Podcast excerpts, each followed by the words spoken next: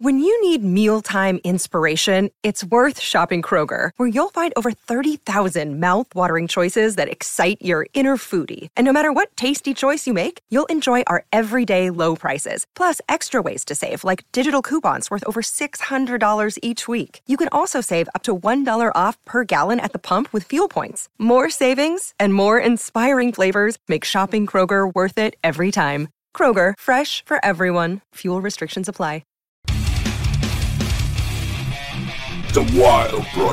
Estoy emocionado. Estoy emocionado. Hoy tengo delante de mí, además físicamente, que esto ya es el, no va más, una puta leyenda. Es que se tiene que decir así, amigos. No hay, no hay otra definición. Es una leyenda de, de la televisión en España, sobre todo si habéis nacido en los 80 y para atrás. Eh, y sois españoles, claro. eh, sabréis quién es perfectamente. Eh, Crónicas Marcianas fue un programa que marcó a una generación. Es mi programa favorito de entretenimiento de toda la historia. Y mira que yo consumo televisión americana, tele- televisión británica, pero es que Crónicas tenía algo especial fuera por la gracia de Sardá, fuera por los colaboradores, por los invitados, algo tenía de mágico. Hoy tengo una persona que fue parte fundamental de esto. Además, creo que es alguien que, aun con los prejuicios que mucha gente pueda tener, pues, eh, de figura o personaje televisivo, creo que es una persona extremadamente culta. eh, con mucho que contar, con una vida que yo no puedo ni imaginarme. Por lo tanto, no me enrollo más y presento al único inimitable, Coto Matamoros. Aquí estamos. Me estaba mirando por ahí porque pensé que estabas hablando de otro, joder. De Javier Sardá. Sí, no, de otro. Digo, ¿quién habrá venido, coño? No, pues sí, mire, Jordi, es un auténtico placer estar aquí hoy. Y, bueno, pues, eh, cierta forma, eh, yo estoy de acuerdo con, con- parte de lo que has dicho, con casi todo lo que has dicho. Pero bueno, creo que también hay otro tipo de televisión que a mí también me apasiona y que es otra televisión que es la que conocí con Jesús Quintero, con quien tuve la suerte de trabajar y con quien tengo una gran amistad. Y creo que, que bueno, eh, he tenido la suerte de estar en esas dos televisiones tan diferentes, pero las dos con una factura absolutamente impresionante. ¿no? Y en cuanto a Crónicas, que es el programa que, que, eh, al que hacía referencia, pues creo que sí, que fue un gran divertimento, que Joan Ramón Mainat tenía una capacidad impresionante para leer la televisión y Javier pues también, aparte de que, que es, eh, Javier ponía esa pasión que hay que poner en las cosas, ¿no? Para que salgan independientemente de lo- de- del- del resultado económico, ¿no? que, que para él fue muy bueno, ¿no? Pero sí, sí, eh, tenía pasión, tenía pasión por el programa, lo preparaba, lo soñaba, lo veía, lo visualizaba y además tenía esa rapidez para descubrir grandes figuras, como fue mi caso, ¿no? Ujú. Que lo descubrió en- en 10 minutos. A los 10 minutos salió, una- hizo una pausa, salió corriendo por el pasillo y me dijo, oye, oye, oye, ¿tú quieres trabajar conmigo? Yo miré que yo no, no había trabajado en mi puta vida. Digo, ¿qué será eso? ¿Qué, qué significa trabajar, será? no? O ¿Qué sea, será? ¿Qué ¿Haces será? algo y te dan dinero? ¿Cómo? Dije, ¿cuánto pagas? Me dijo 200.000, te doy por programa. Dije, me parece bien. Y luego ya, a partir de ahí, bueno, pues ya al mes ganaba 600.000 y luego así, pues ya me fue subiendo. Llegaremos al momento crónicas, que eh, sobre todo la gente, os digo, que seáis de los 80 y tal, eh, ahora estáis con los ojos así, ¿no? Eh, viendo esto, porque esto es un momento histórico aquí en, en The Wild Project. Persona controvertida, polémica, eh, te gusta provocar. Te gusta provocar sensaciones, no provocar a- Sí. a, lo mal, pero te gusta provocar. No, provocar a lo mal también. También, provocar sí. a lo mal también, depende, porque eh, cuando alguien eh, pretende eh, tergiversar un discurso, pretende manipularlo o tal, pues entonces provocarlo ya es, es- es una cuestión, es un placer. ¿No? Es un derecho Entonces, casi, ¿no? Sí, es un- una obligación. Una obligación moral. ¿no? Sí. Y entonces, bueno, pues a veces se ha sucedido así, ¿no? Ajá. Pero soy polémico, por supuesto que soy polémico, lo he sido siempre, pero lo he sido siempre desde pequeño, no, no, no en la televisión, lo he sido en la calle, o sea, o- o- bueno, tú mismo sabes que tú eres igual en la calle que aquí delante de la cámara. Eso es lo que realmente nos, nos hace diferentes, ¿no? Es el, que, no- el, el no actuar, ¿no? El Es- realismo. es el- exacto. Claro. el, transmitir esa autenticidad de ser cada uno como es. Entonces yo siempre he tenido un rechazo total por la autoridad y además he sido un ser con una vena social muy grande, ¿no? Creo que soy un psicópata porque, porque eh, más o menos. Pero ¿sabes? para ser ¿Tú crees que psicópata. ahí rozando la psicopatía, ¿no? No, rozando, no, la abrazo de lleno. O sea, La es- disfrutas. Es un trastorno de la personalidad que, que la disfruto, sí. Me gusta serlo. Pero ¿Tú no tienes empatía?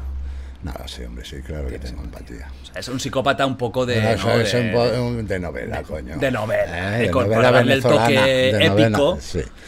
No, pero, pero eh, también es cierto, esto sí, sí, sí, sí, es verdad que tampoco tengo un nivel de empatía tan elevado como que se me encoja el corazón por cualquier cosa, ¿no? No. Entonces, pues, pues bueno, eh, ese rechazo por la autoridad y ese eh, por esa autoridad impuesta, ¿no? Que es la, que- la que nos hace sumisos, en definitiva, pues no la he tenido nunca. Entonces de ahí esa rebeldía y el haberme metido, pues, en camisas de once varas o en caminos un poco turbios. ¿no? ¿Te, te consideras incluso anarquista? Soy, soy un Tú eres acrata- anarquista. Soy Un un acrata acrata absoluto, ¿no? convencido. Convencido. Sí, sí, yo ¿De creo siempre? que sí, de siempre. O sea, yo no creo que haya nada por encima del ser humano. Es decir, eh, no hay nada por encima de tu libertad, ni el Estado, ni, ni puede haber leyes que condicionen tu comportamiento, ni tu libertad eh, tiene límites. Es decir, tu, tu libertad tendrá el límite que tú le quieras dar, porque si no deja de ser libertad. Mi libertad no acaba donde empieza la de otro, como es esa frase hecha que no sé dónde coño se la han sacado. Decir, libertad es hacer lo que te sale de los cojones. Todo lo que te sale de los cojones no puede tener límites. O sea, el límite estará en tu compasión, en tu nivel de compasión, es decir, no, quiero hacer daño hasta aquí, o eh, de bondad, o de... no Pero la sé, gente que no tiene compasión, bondad. Eso es mierda. O sea, la compasión, la compasión es, es belleza.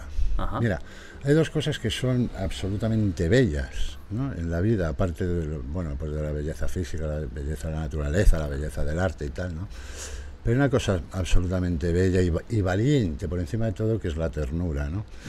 Que muchas veces pues lo pensamos como algo, eh, un amaneramiento o, o algo blando. O algo- sensiblería. y es al revés. Hay que ser muy duro para ser tierno. ¿No? Y la compasión, por supuesto, ¿no?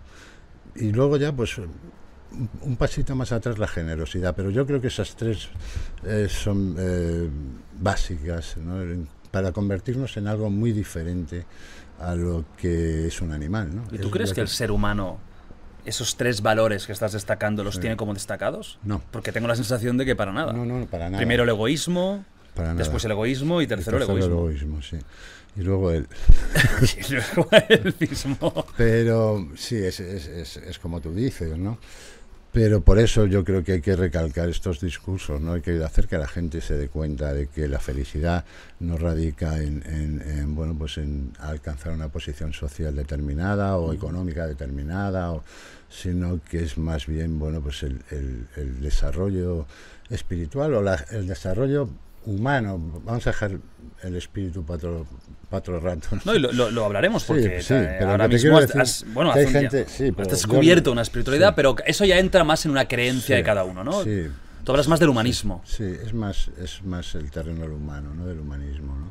Pero te veo muy Entonces- positivista con el humano. O sea, tú, tú dices que eres ácrata, que la libertad por delante de todo, por lo tanto, tu uto- utopía sería un mundo sin ninguna ley. Sin leyes. Vale. Es decir, las leyes ya están marcadas. Las leyes son las leyes eh, de la naturaleza. Las propias animales. Sí, de la naturaleza. Son- va más allá de lo animal, es decir, porque para empezar estamos sometidos a unas leyes físicas y lo estamos sometidos todos. Todos en el universo, todos estamos sometidos a las mismas leyes y todas afectan, de alguna u, u otra forma nos afectan, ¿no? Es decir, la ley de la atracción, por ejemplo, que es algo eh, que cualquiera puede sentir. La- eh, hay una ley de atracción y otra de repulsión. Tú le das la mano a una persona y Lo sientes notas. la calidad de, de- de- de ese tacto. Te sientes atraído por él, te, te sientes atraído por su mirada. No, no- Claro. no me estoy enamorando de ti. A ver si, que no nos Coto, no sé qué está pasando aquí. Eh, a Pero- ver, eh, pero- vamos cerrando cámaras. Y lavándonos el culo. Pero, pero, pero lo que te quiero decir que, eh, que eso cualquiera que nos esté escuchando lo sabe, ¿no? Que hay personas que te atraen más y hay otras personas que te ca- causan cierto rechazo o una repulsión, ¿no? Bueno, pues esas leyes eh, son todo, ¿no? Y, y estamos todos sometidos a esas leyes que son las leyes de la naturaleza. ¿Y tú crees que serías feliz siendo realista en un mundo sin ningún tipo de ley impuesta como es la actual? Joder, sería la hostia. Claro, pero entonces habría justicia por nuestra mano, habría... Sí, pero a mí eso no me asusta. No te, no te asusta. No me asusta, porque mira, el desarrollo eh, emocional de la gente sería tal, no tendría nada que ver con el de ahora. Es decir, nosotros tenemos dos tipos de inteligencia, la inteligencia analítica y la inteligencia emocional. siempre le hemos dado mucha más importancia, que no digo que no la tenga, pero, pero le hemos dado muchísima más importancia a la inteligencia analítica, ¿no? Y la inteligencia emocional le hemos apartado un poco, ¿no? De ahí ese sistema educativo eh, al que estamos sometidos que nos convierte pr- prácticamente en imbéciles, es decir, es un, es un sistema absolutamente memorístico, ¿no? Y obsoleto. y- sí, sí, obsoleto completamente. Tuvo lógica en una del revolución del- del- industrial. Del, siglo XVIII. Entonces, claro, eso, eso no tiene sentido.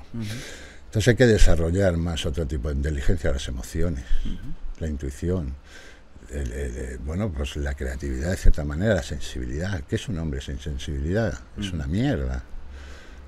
¿No? Es lo que nos diferencia, ¿no? Lo que nos diferencia a los grandes de los menos grandes, ¿no? ¿Tú, tú crees que ahora es una época en la que no estamos teniendo esto? Es decir, de que la juventud es una juventud que no tiene estos valores o est- estas capacidades Es que es jodido, desarrolladas. Es muy jodido, si no las tiene, porque eh, yo te voy a poner solo un ejemplo, Venga. y es el reggaetón. Con eso. Si tienes no, no. Que, que- que empezar ya no, insultando. no, no es, es- no es un insulto. Para mí sí. El No, no, reggaetón. el- no, por eso te digo que no, es un insulto, es decir, es una realidad. Sí, no, no. Es decir, evidente. pero está en todos lados. No, es la, eh, la- la pero número pero uno no, dices en España, es que tú, tú- tú- tú te vas a Los Ángeles y vas por la calle y ves un bar y, están, y está sonando reggaetón y dices, pero ¿cómo coño puede estar sonando aquí reggaetón? ¿no? ¿Me entiendes? Es decir, hemos ido, eh, bueno, pues, pues disminuyendo, hemos ido bajando el listón. ¿Crees que Entonces, intelectualmente estamos en un momento subdesarrollado? Estamos fatal. Es decir, mira, hay, hay, hay un estudio que es una maravilla, que es el estudio FLIM, que mide la inteligencia de las generaciones. Entonces, una vez acabada la Segunda Guerra Mundial, empiezan a medir la inteligencia de las generaciones. Y van viendo que va en aumento, pues dado el, eh, factores como el medio ambiente, el factor cultural, la alimentación, no sé qué tal. Las generaciones cada vez son más inteligentes, más inteligentes, tal, muy bien, muy bien. Hasta el año 92, que es cuando empiezan las nuevas tecnologías, cuando empiezan los niños a tener, o los padres a tener un teléfono móvil, un ordenador, y, ahí va decreciendo. A partir del 92, que cada vez vamos a menos. Pero es que hemos llegado a un punto en que de una generación a otra se pierden siete puntos en el cociente de inteligencia. Ojo, ¿eh? Es Sí. que la generación actual, la que están haciendo hoy, la que están haciendo hoy, es fronteriza con la subnormalidad. Y esto es el informe Flynn, esto no es el informe Coto Matamoros, ni que me lo saco yo de ningún lado, no, no. Solo podéis consultar cualquiera en internet y nadie me paga por, por, por decir la verdad ni por decir la mentira, pero, pero esto es una realidad, ¿no? Entonces, coño, ¿Tú es preocupante. O sea que estamos en un momento tanto cultural como intelectual jodidillo. Bueno, fijaos que la imagen que ya a lo mejor algunos teníais, ¿no? Incluso los que no lo conocíais. Este tío, ¿qui- ¿quién coño es? Pues ya estamos hablando aquí temas. Hemos, empezado muy fuertes hablando de, de- de la sociedad humana, del intelecto. Vamos, para comprenderte un poquito más, porque eres así, vamos a, a hacer un poco de trayectoria, ¿no? El coto, el coto de- de- de- del inicio de la vida. Sí. Ese coto niño. ¿Cómo es, tu. ¿Cómo es tu infancia?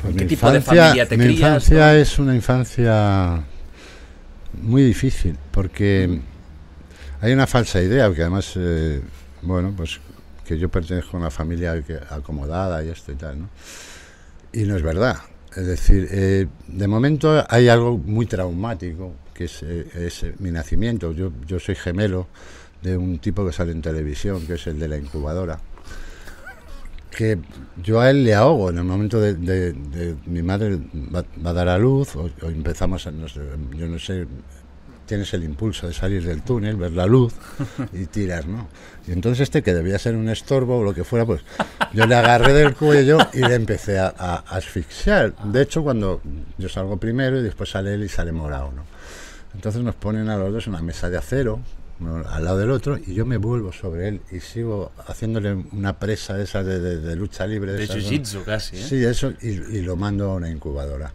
Con tan mala suerte, con tan mala suerte que entonces las incubadoras eran unas AEG americanas, que producían mucho más oxígeno del que debían, o del, o del aconsejable, ¿no? Entonces eso le produce unas lesiones ya irreparables. Ya de hecho la hipoxia fetal ya le produce unas lesiones y luego la incubadora le produce otras. Con lo cual el monstruo ese que sale en la televisión, que tiene más operaciones que un libro de álgebra, realmente el que, el que lo, ha, lo ha creado he sido yo. ¿no? Sea, Entonces tú yo te- tengo ese y- sentimiento de culpa y, tengo esa deuda con la humanidad, ¿no? ¿Con él o con la humanidad? Con la humanidad, con él. él es un reptil, él, de hecho solo le funciona el, el cerebro reptil. El, el instintivo, ¿no? Sí, sí. Hablaremos luego de tu hermano, que ya no, no tanto en el tema, eh, ya sabéis que a mí salseo y tal, pero en el tema incluso, pues, eh, porque es, una figura al final importante de, de tu vida y tu trayectoria, sobre todo en un... me ent- Sí, bueno. entenderé que en unos años previos a quizás a tu eclosión Sí, y sí. posterior, pero hablaremos luego. Sí. Naces ya con instinto asesino, Sí, realmente yo eh, creo que, que en, en el mundo, en, en este mundo en el que estamos, en este universo en el que estamos, en esta dimensión, eh, existen fuerzas que son, eh, ya te he dicho antes, que son opuestas, es decir, existe el bien y existe el mal. Uno puede jugar en el equipo del bien o en el equipo del mal, uno elige jugar en el Madrid o en el Barça. Si no está Messi, yo jugaría en el Madrid. Pero estando Messi, jugaría en el Barça. Pero, pero lo eliges. vas a tiro ganador, ¿eh? Sí, lo eliges, ¿no? Y entonces, bueno, pues yo creo que de ahí, eh, bueno, pues, pues yo siento la necesidad de eliminarlo, La intuición que decías, sí, ¿eh? sí, Ya- la ya te- te- de que Dios me está dando la orden, porque yo soy, mira, yo tengo aquí Un un, tatuaje que lo pone y Abel, ¿eh?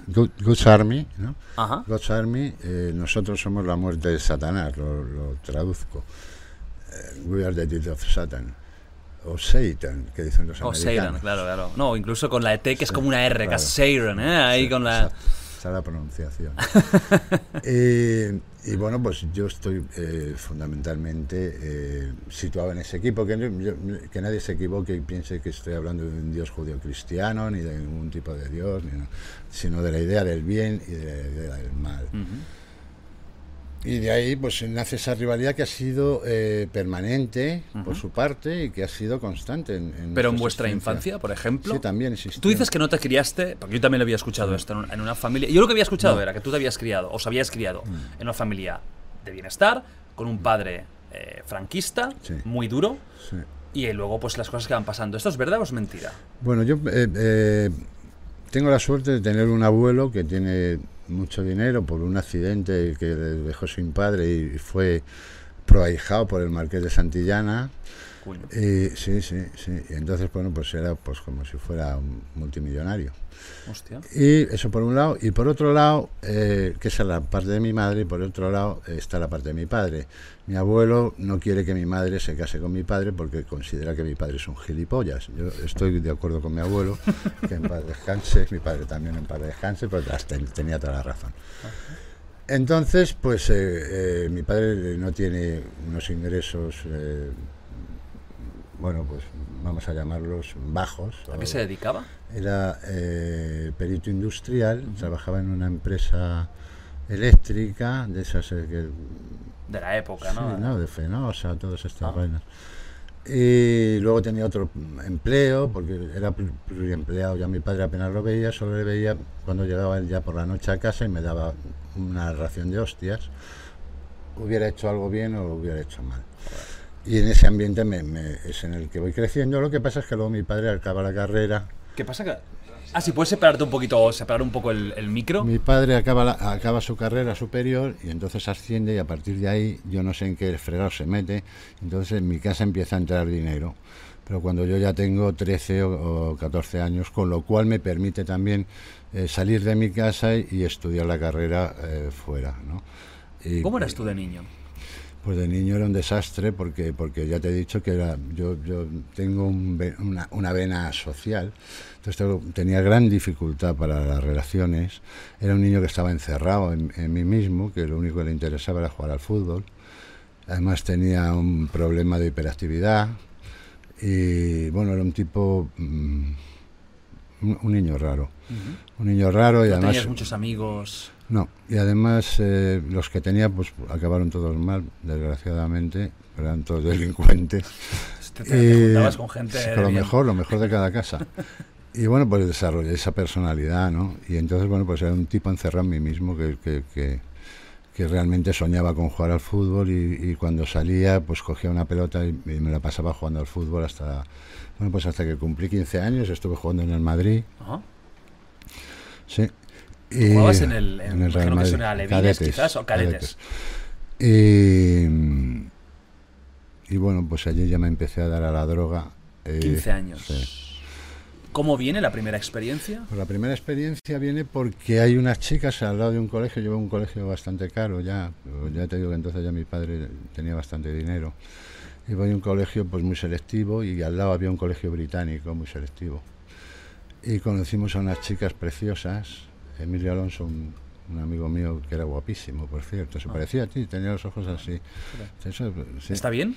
¿Eh? Está- No murió. Hostia. Pero no, pero eso no quiere decir que por los ojos vayas a morir. A lo mejor Ese murió por la flauta, no murió por los ojos, por la flauta mágica. La. Y, y bueno, y estas chicas, pues, pues eh, quedamos un día con ella. Yo pensé que me iba a estrenar y no me estrené. Lo que me estrené fue por la vena y ahí me enganché. O sea, la primera experiencia que tienes con la droga es con la heroína. Sí. Con unas sí, sí, chicas de con 15 una años. No, yo era mayor, tenía 16, pero, pero era una No preciosidad. Sí, pero era una preciosidad. Además era súper exótico, porque claro, ella era inglesa. Ella era hija del cónsul en España, del cónsul del, del embajador. Y ella tenía un novio mayor que ella, no sé. Eh, en Londres, por ejemplo, pues era algo más habitual. En París vale. era más habitual, en Nueva York. Eh, aquí en Madrid eso era eh, desconocido, ¿no? Fíjate que se asocia normalmente heroína con Sí, bajos clase fondos, baja, con la Pero- clase baja. sí.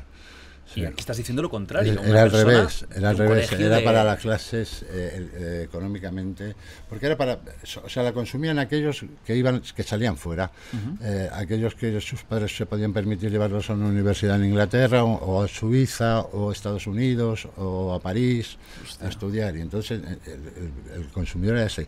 El problema es que en España prácticamente no había puntos de venta. Entonces eh, tenía que ser alguien que viniera de fuera, Claro. que la trajera y tal. ¿Cómo fue ese- es- esa primera experiencia? Pues la primera experiencia fue al principio muy agradable porque es, es inmediato, pero luego el cuerpo eh, lógicamente reacciona ante un veneno que desconoce, entonces tiende a expulsarlo, ¿no? Entonces, bueno, pues no llegué a la Vomita. taza, no llegué. Te cagaste pata abajo. no, no, por la boca. Por la boca. Que es más fácil. ¿No te dio miedo con 15 años? Claro, No. una cosa, eh, hay, hay drogas y drogas, pero una que tienes que pincharte Sí. es un paso más No, allá. pero me lo hizo ella. Y entonces me lo hizo con tal delicadeza y era tan guapa que cualquiera le decía que no, ¿sabes? Decía, no voy a quedar mal. Mira, el otro día, ayer me, me, me bombardeé con un láser, un, un tatuaje que me hicieron aquí. Ajá.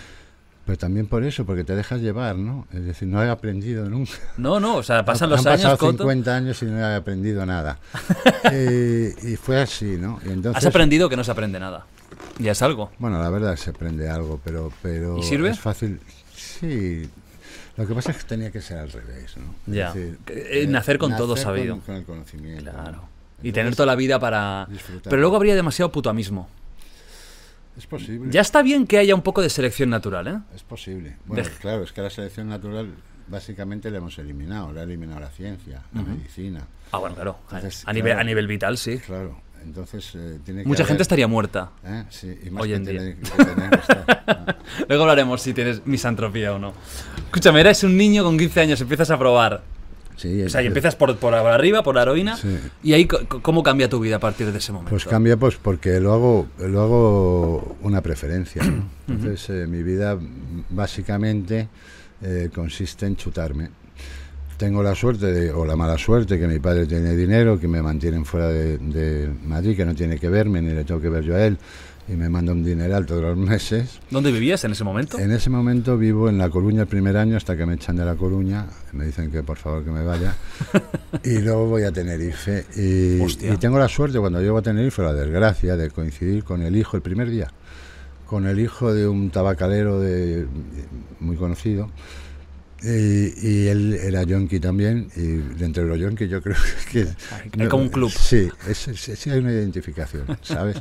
Porque sí formas parte de un club que, que es anónimo, pero es, es global y, y te sientes ya parte integrado en algo. O sea, esa sociabilidad que yo tenía, en cierto modo, desaparece, la limo, porque ya formo parte de una comunidad.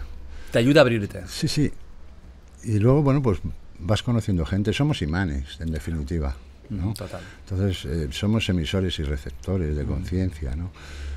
Y, y nos identificamos muy fácilmente. Entonces me dijo, coño, aquí hay un punto, porque viene mucho pescador coreano y no sé qué y tal y cual, y esta gente consume. No entonces, jodas. sí, entonces en el barrio húmedo de Tenerife, Santa Cruz, había una tía, una vieja que vendía, que vendía heroína. Una vieja. Sí, una vieja. Fíjate, Pero ¿eh? pasamos por allá a las 12 de la mañana, estaban todas las putas sonolientas, esas putas que, que tenían en la- en la frente eh, tatuado soy sifilítica, Claro, ¿no? o sea, era Es decir, el club no de la vea- no vea- no vea lo que era, sí, sí, Claro. sí, sí. El club Bueno, otro club. Sí, otro club. El club, También, el club de, la de, la, de la higiene muerta.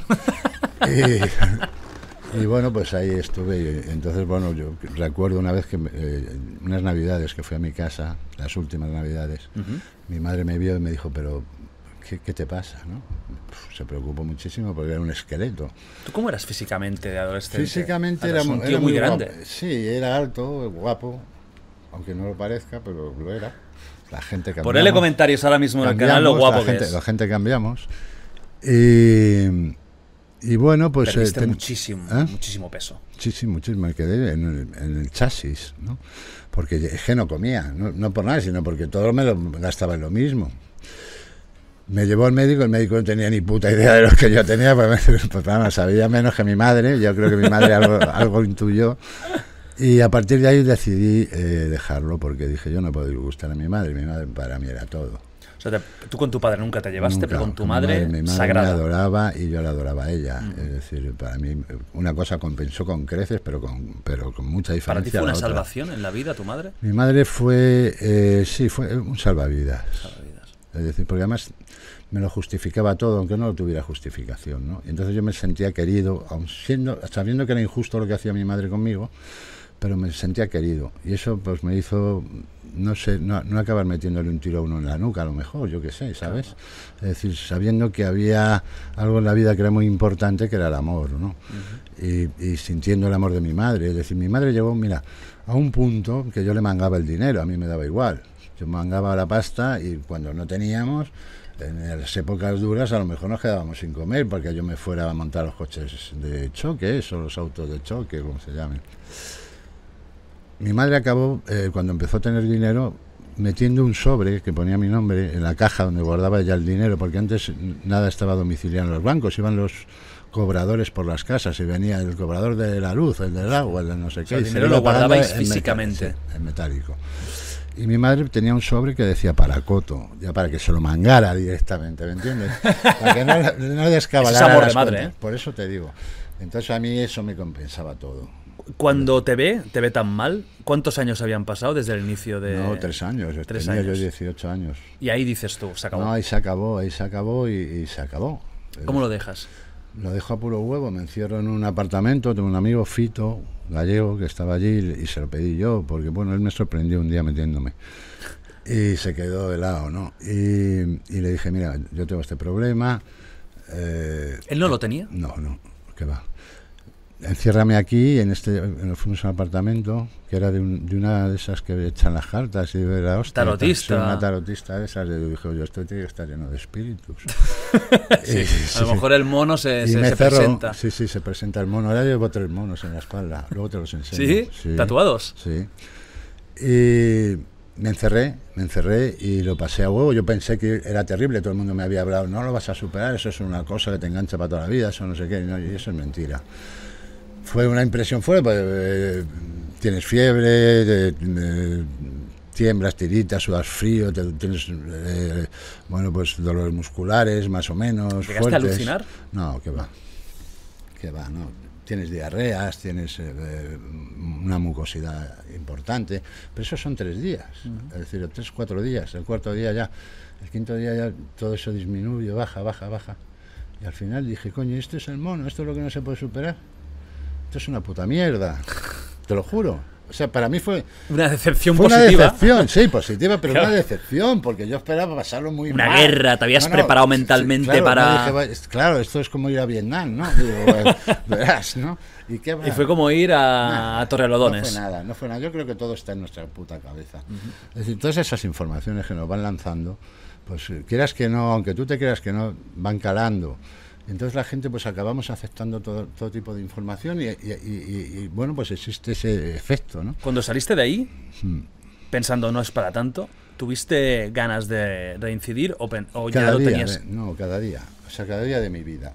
y no lo Y hacías? no lo he hecho. No lo has hecho. Es decir, pero cada día de mi vida. Es decir, la droga engancha, eh, eh, sobre todo la heroína, porque te genera un estado pues, de bienestar impresionante, es un anestésico, pero bueno, bárbaro.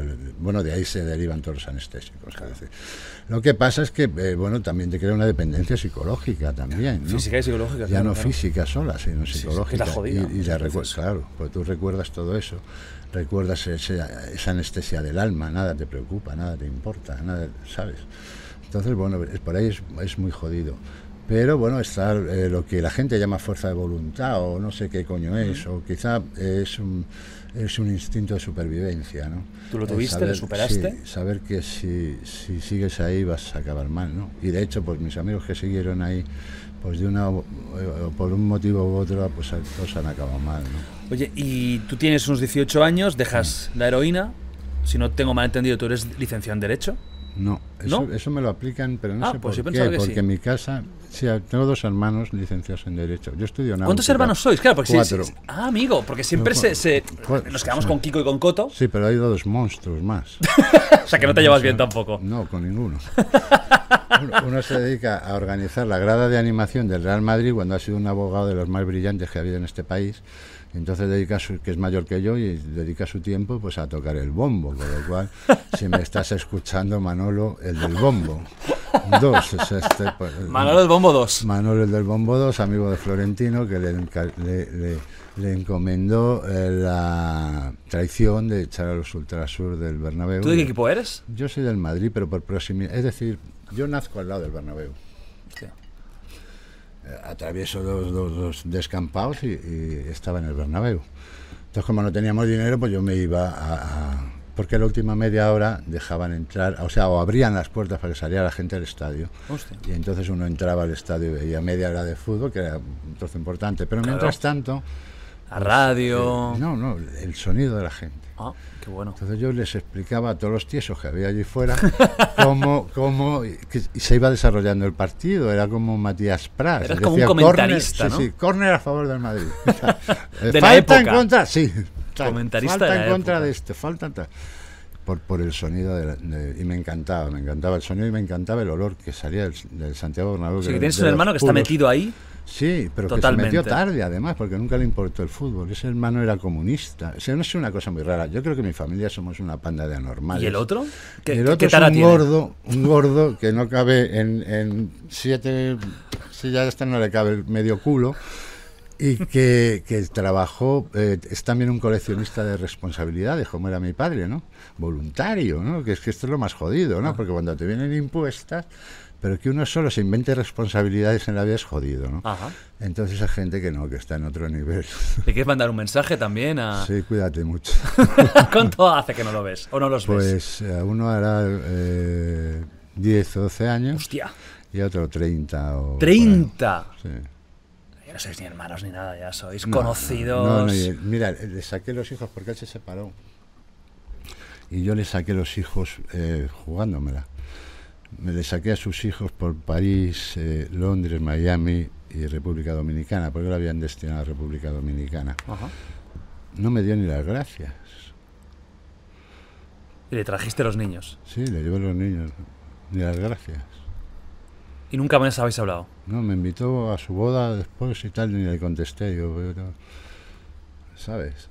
Pero es así. es O sea así. que, o sea que tres Pero hermanos como si fueran tres No, paisanos. es que no, es peor. Porque tres Peor. paisanos, Bueno, puedes tener una cierta empatía, Claro. ¿no? Que decíamos antes. pero con esta gente no. Cero. Cero. Sí, sí. Veo que Kiko no es el único. entonces. No, no, es que no, no, ya te digo que, que, que bueno, que esto es así. Bueno, pues lo, lo de derecho, que, está, que esto Sí, venía no, por yo lo de estudio derecho. náutica, náutica, lo que yo estudio. Yo siempre me siento atraído por el mar. Quizá pues, por, por- porque eh, encuentro, eh, bueno, pues un aire de libertad ¿no? en, en- en el océano, ¿no? Y, y bueno, pues eso es a lo que me dedico a estudiar. Lo que pasa es que luego cuando llego eh, realmente a empezar a trabajar... Que sea, tú terminas la carrera y- y empiezo de agregado, trabajo. bueno, primero las prácticas de agregado Ajá. y se ríen todos de mí porque soy de Madrid. Y dicen, pues es madrileño, ¿cómo va a ser marino? Tal, ¿no? Y tenemos la primera tempestad y los veo a todos llorando. Potando, rezando a la Virgen. Y le- claro, pero digo, sois todos una panda de maricones. Se montaba en el vaporeto del retiro, pero vamos, a mí esto me la chupa. ¿Me entiendes? ¿Dónde entonces estabais? Estábamos enfrente de Florida. Cuando llegamos a Houston. Ah, que estabas en Estados Unidos en ese sí, momento. Sí, sí. Estábamos navegando desde Bilbao en un bull carrier. Desde Bilbao, a- De Bilbao a me Estados cago- o sea, todo el Atlántico. 14, sí. ¿Cuántos días Sí, son de...? 14 días, me parece. Madre mía. ¿Y qué, es lo que ibais a hacer? Pues nada, esto es eh, grano, cargar grano. O sea, vas, vas vacío, cargas grano. Pero lo que pasa es que, claro, te meten unas toberas que son más grandes que este edificio. Ves que ves, tienes que ir soltando esta hacha como un cabrón. Pero ahí me doy cuenta en que eso no. Sí. Es- tuve viajes más largos, pero, pero ahí me doy cuenta que yo no he nacido para eso. Para estar compartiendo mi vida con unos analfabetos que no saben hablar ni de putas. O sea, porque ni de fútbol, ya ni de putas. o sea, eran todos del deportivo cuando el deportivo estaba en segunda B o en segunda. Oye, y... Es que esto del mar es la hostia. La, tem- la tempestad más grande que tú pillaste en alta mar Sí, fue esa. fue esa y tú tuviste esa. miedo de morir. No, ninguno. Estabas tranquilo de que eso no iba a No, volcar ninguno, ni no. Sí, se podía romper. O sea, el problema de, el problema de las ¿Cómo era la situación? Sí, el problema de las tempestades es que eh, hay que saber pilotar, es decir, hay que saber coger las olas. Porque si tú co- coges un barco entre, entre, entre olas, el casco se rompe. Es, es por lo que se hunden muchos eh, super eh, eh, petroleros que dicen, joder, de doble casco, de no sé qué, tal, es imposible. Pero el piloto No, un desastre. pero no, es que a veces el mal es, es insalvable, ¿no? Ajá. Pero claro, es como, el- le pones un palo, ¿has visto esos que rompen con el karate? Sí, claro. Pues eh, pones un palo y es mucho más fácil partirlo aquí, ya está en- sujeto entre dos puntos. El punto medio, que El está más punto medio alejado. Es el que, el- el por, donde, por donde casca, ¿no? Entonces, bueno, pues desde la responsabilidad de saber qué es, qué es lo que estás haciendo, pues eh, no tienes miedo, ¿no? No, miedo tienes ¿Eso se- eso se- se llegaba a lateralizar? Sí, no, y el agua te pasa, te cubre por encima todo y parece que vas en un submarino. Pero Solo pesa date agua, ¿no? cuenta que un, un puente, por alto que sea, ¿no? Porque además en, en un bull carrier es un tipo de, de- es altísimo, ¿no? Ajá. Pero, pero llegas a salpicarte el agua a, a verla, ¿no? Y Yo sí, ahí sí que no, yo no. Yo duro cinco minutos y digo, me tiro ya y venga. No, ¿qué va? Lo aguantaste bien. Lo o sea, tú pasas has- bien, lo pasas bien. ¿Tú, no has visto la- el lobo de Wall Street? Mira, estaba ¿Eh? pensando en esa puta escena. Pues- yo sería, yo sería ellos dos pues- llorando. No. No me jodas. Tú me serías el otro diciendo, baja a, a por las pirulas, hijo puta. A por el Lutz. claro, claro, coño. sería el- Eso- es que eso es la vida. Sí, dices, tío, yo voy a morir, pero voy a morir riéndome. Claro, coño.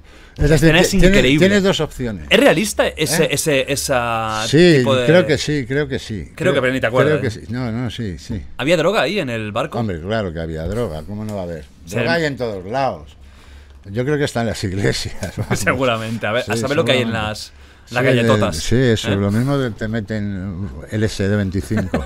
Por eso una ven, gotita. por eso ven luego a Y Dios. todos ven a Dios. ¿Eh? sí.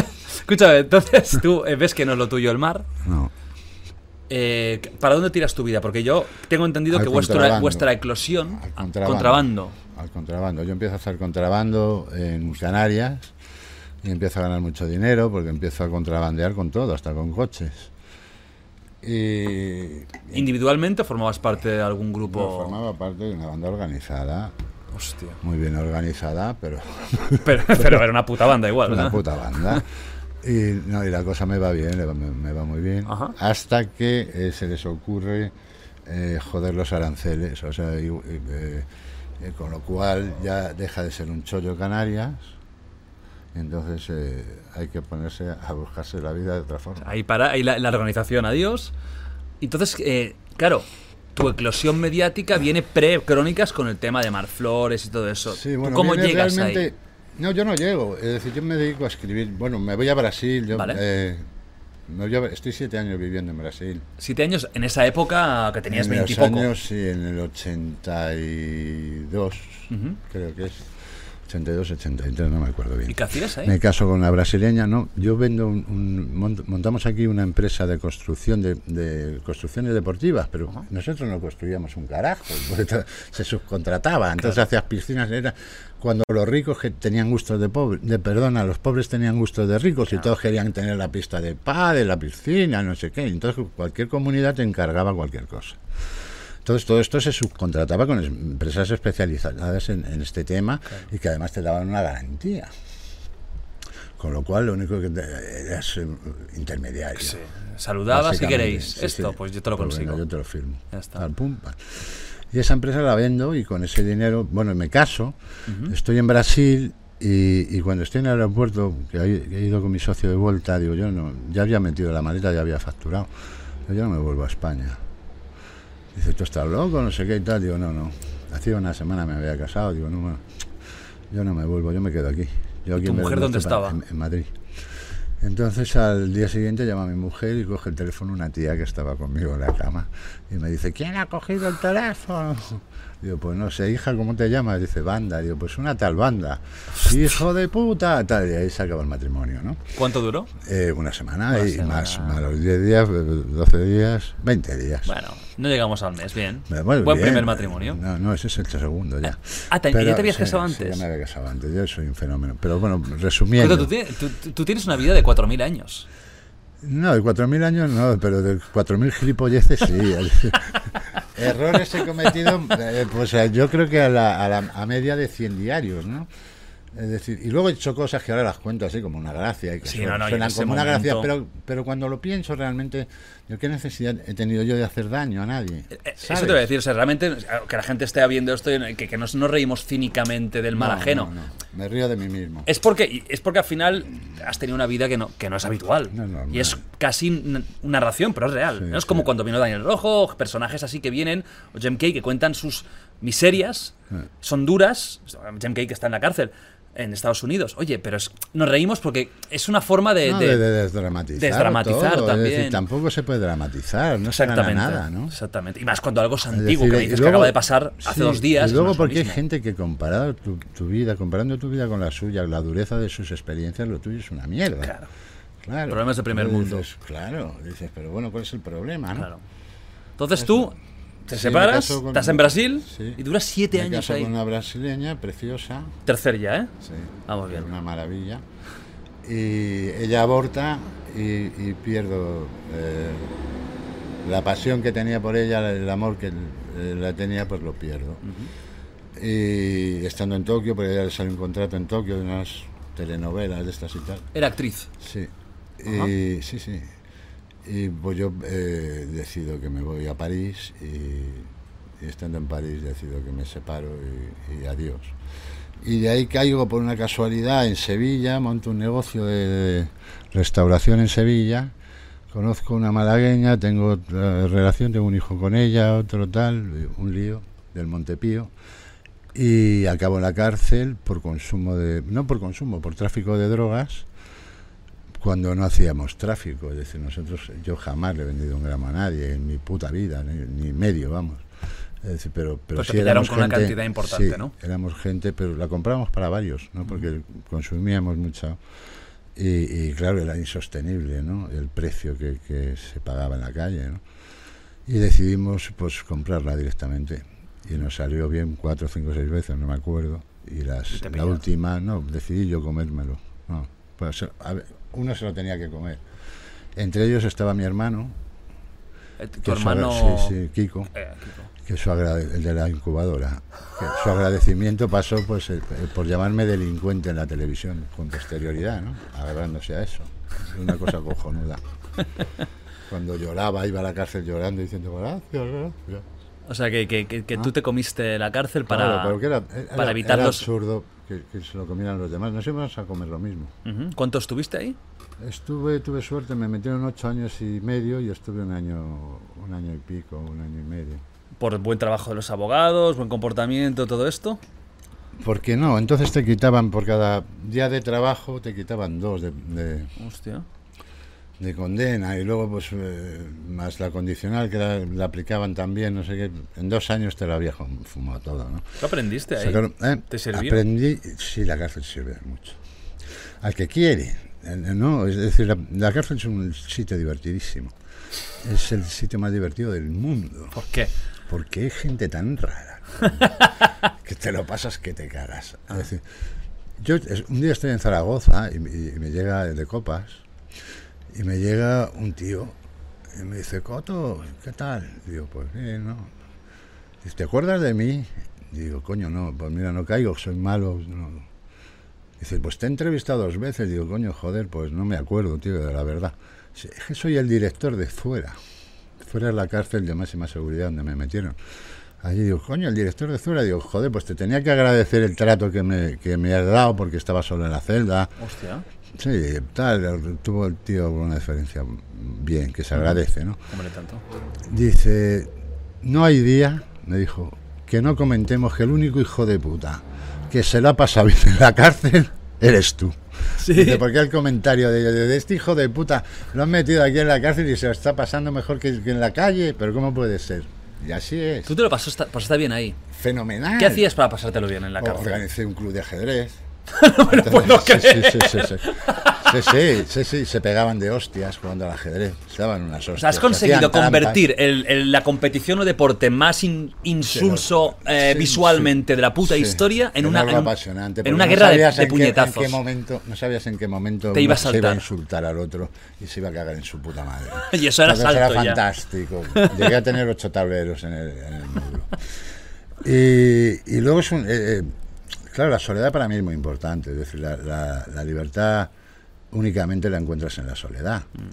Es decir, la auténtica libertad. ¿Tú te sentiste la libre libertad. ahí? Sí, sí, completamente. Es decir, hay- hay- yo tengo una facultad que si quieres luego tratamos, es que yo tengo eh, cierta facilidad para salir de mi cuerpo, ¿no? Para obtener lo que la gente conoce como viaje astral o experiencia fuera del cuerpo, ¿no? Entonces, claro, a mí me da lo mismo que me metan en la cárcel. Como dijo, le dije al educador que me dijo, ¿le vamos a dar el tercer grado? Digo, no, no, yo no quiero el tercer grado. Digo, "Por- pero hombre, está, usted puede salir a la calle. Digo, yo Claro. salgo a la calle todos los días. Digo, yo, pero no a la calle. Digo, yo salgo a, a la décima galaxia que empieces a contar de aquí, no, a las 10 millones más allá, ¿me entiendes? Entonces yo no quiero el tercer grado para nada. no Tú necesito. rechazaste el tercer grado. Sí.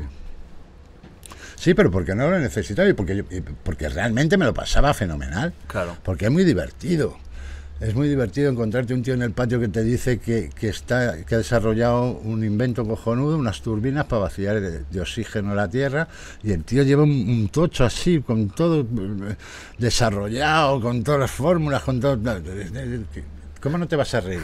O sea, que tú encontraste ahí a personajes. Encuentras, hay personajes... Galácticos. Sí, sí, hay personajes que son absolutamente extravagantes, ¿no? Ajá. Esos partidos de fútbol que juegan encima de un cemento de esos abrasivo total que cuando se caen, bueno, raro es el día que no se parten dos piernas o, o un codo, ¿sabes? Están como jugando la final de la- de la- del mundial, ¿no? Claro. Es- es- es- y cuando lo ves así dices, pero como un tío tan simple como esto, ¿no? Pues, claro, porque ahí- ha podido cometer un crimen, ha matado a alguien, ha- Claro. ¿sabes? Entiendo que ahí debates de alta filosofía no existían.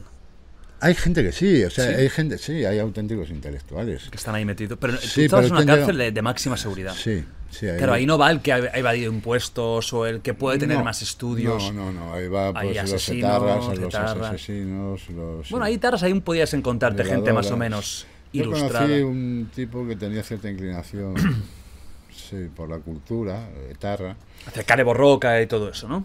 No, este era etarra de, de, De- de, de tan verdad, de verdad. Sí, sí. Y- ¿Te llevaste y bien bueno, con él? No es que me llevara bien, pero, eh, pero se podía hablar con él. Te o sea, él trataba, sí, él trataba de justificarse, de justificarme su, su, su brutalidad, su bestialidad, ¿no? Y en cierta forma, pues eh, te das cuenta de que es gente que, que niega la realidad, ¿no? Es decir, este es, eh, era Iñaki Picabea Burunza, que es un histórico de ETA. Y él trataba de convencerme o de justificar el terrorismo, ¿no? cosa que por supuesto yo no, eh, no puedo admitir, ¿no? Pero sí me dio eh, una idea de por qué esta gente llega ahí. Claro. ¿no? De cómo se justifican ellos para llegar ahí, de cómo justifican sus acciones, de cómo niegan la realidad. Es decir, es- es- también es parte de ese relativismo ¿no? que, que- que- que se ha impuesto. ¿no? Es decir, que nada es verdad ni nada es mentira. ¿no? Entonces, no, mire usted, hay una verdad. La verdad es que usted puso una bomba en, en Hipercore y, y mataron a no sé cuántos. Eso ya era posterior a Hipercore. Claro, sí, no. pero, pero, pero esa es la realidad. Esa es la realidad. A mí no me cuentes que tú tienes tu verdad y yo tengo mi verdad. Y no, no, no. La verdad es una. La realidad es que estamos tú y yo, tú y yo estamos aquí ahora mismo hablando. Eso es una realidad. Ujú. Yo no pu- pu- puedes ser un alucinado e interpretar que aquí está un ángel custodio que está, ¿sabes? Pero eso, es- es- eso no es la realidad, eso es una alucinación. Pues que esta gente igual tratan de justificar. Lo pasa con todo el terrorismo. con el islámico igual también. Ellos, tú, tú, tú hablas con ellos y te van a explicar por qué hacen lo que hacen. No es gratuito, digamos. Tienen sus ideas, tal. Son comidas de coco. Sí, es sí. evidente que es gente que está, Alienados. claro, con la cabeza comidísima. Son Porque, a ver, claro, meter una bomba, cargarte a quien sea, niños. Una Son persona, por muy psicópata que seas, tienes que ser mu- muy psicópata para llegar al punto de decir voy a hacer el mal por el mal, por el solo hecho de hacer el mal. Siempre hay, o suele haber una justificación, sobre todo con el tema del terrorismo. Pero para no irnos eh, con las historias, sales al cabo de un año y pico de la cárcel. ¿Cuántos años tienes ahí? Ahí no me acuerdo exactamente. Pero tendrías 30, por 30 ejemplo. No más, tendría 34, 35. Ahí sí que estás cerca. 34 o 35. De Estoy cerca de, momento- de Crónicas cuando decido. eh, ¿Cómo va eso? ¿Cómo llegas a ese mundillo televisivo? Pues llego, pues. eh, sin pretenderlo, ni muchísimo menos, porque a mí eso siempre me. Yo, no, para empezar, yo nunca veía la televisión, ni la veo tampoco. Nunca me he sentido atraído. Y entonces, pues bueno, eh, incluso he sentido cierto rechazo. Pero tengo un hermano, que es este que sale en la televisión ahora, que, que se dedicaba a representar eh, artistas o no sé qué, o, Eres representante de Sí, famosos. o de famosos o de no Vale. sé qué. Entonces este un día me llega, y pues yo estoy en, en- en la oficina y me llega y me dice que tiene unas fotos de Mar Flores y de no sé qué tal, y del Conde Lequio, que yo no sabía ni quién. Para ponerlo en contexto, Condelecchio era un personaje muy famoso eh, televisivamente, era el marido de Ana Obregón, ¿no? En ese El marido momento. de Ana Obregón. Que es también súper famoso, una presentadora top, para los que sabéis, sobre todo en Latinoamérica. Y Mar Flores era una modelo. Una modelo eh, que estaba enrollada con eh, Fernández Tapias, que era un empresario, era el, presidente de, de la, de la Confederación Madrileña de O Empresarios. sea, gente, digamos, de alto standing y de alto nivel, famosos, ¿no? Esta- era, era ese mundillo. Sí, y entonces me, me dice que tiene unas fotos, que tal, de esta gente. Yo tenía un negocio en Madrid entonces de, de, de restauración. Ujú. Y me llega y me dice que, que él no se atreve, porque es, él es muy miedoso, que si me atrevo a llevarlo a interview y negociar un precio por... Yo digo, ¿cuánto quieres? Él me dice, dame, pide 6 o 7 millones. Y digo, vale. Y pesetas, esos de millones de Sí, pesetas. de pesetas. Entonces yo cojo, bajo el despacho, que estaba al lado de interview, voy a interview, les enseño las fotos y me, le digo, me, le digo a Gordillo, que es al director que se las estoy enseñando, que cuánto me da. ¿Esas Me fotos dice- quién las hizo? Esas fotos se las hicieron ellos mismos, Lequio y Mar Flores. Los dos lo los sabían. dos. O sea, No, esas se las fotos. co- hicieron ellos. Son riéndose de Fernández Tapias.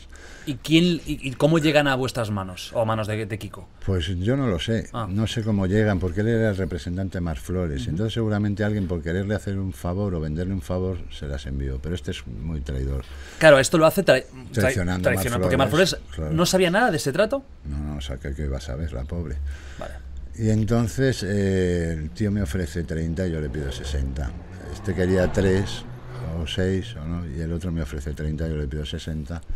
Y al final salgo con 40 millones de- del edificio de interview con un abrigo cayéndoseme los billetes por la mitad. Ah, le todo era en negro. No, la mitad en, en B, la mitad en negro. Madre mía. Los traen. Estaba Antonio Asensio allí. Hace que traigan 20 Eh, millones. Grupo Z, ¿verdad? Sí, Antonio claro. Asensio. Y me cruzo la calle con, con un montón de millones en un abrigo, como, ¿sabes? Como, Como uno de los nuestros, ¿eh? Surrealista total. película total. Sí, pues bueno, pues ¿sabes lo que me dio? ¿Cuánto? Me dio un kilo, me dio un millón, me dio. ¿Y cuánto era el total que tú habías conseguido? Eh, yo le conseguí al 40, final ¿no? 40 millones. O sea, te dio de 40 a 1. Uno. ¿Qué, qué relación tenías en ese momento con él? Ninguna, Nula. nula, ninguna. Yo nunca he tenido relación con él. Vale, no era una época buena vuestra, ¿no? no, no, no, Camaradería. No, no, sí, me, me lo dijo porque sabía que, sea, te que a utilizó mí, sí, me en utilizó ese momento como una sabía- herramienta. claro, él sabía que a mí me iba a hacer hasta gracia ir allí a, a ver hasta estos golfos con unas fotos de unos golfos y ya está.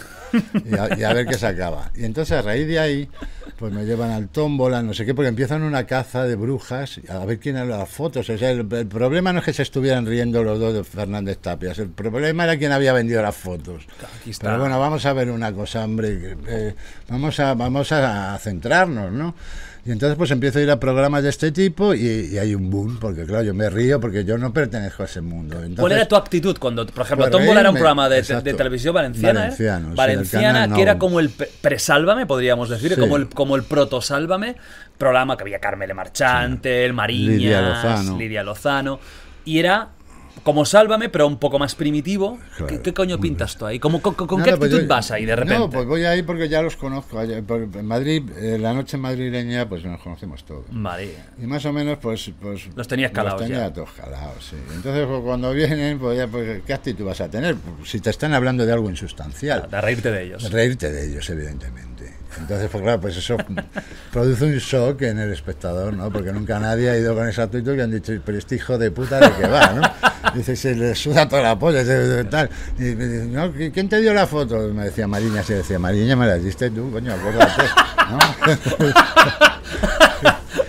Y el otro, pues claro, no sabía dónde meterse, ¿no? Porque además la Lidia Lozano, que tal, digo, pero Lidia, si te he sacado de la cama del, del hotel 20 veces, digo, ¿qué me vas a preguntar ahora, no? ¿Me entiendes? Entonces, claro, Hostia, se qué quedaban bueno. todos. Qué bueno.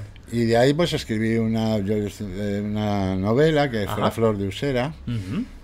y, y con eso fui a Crónicas y, y tú vas a Crónicas a presentar un libro. a presentar.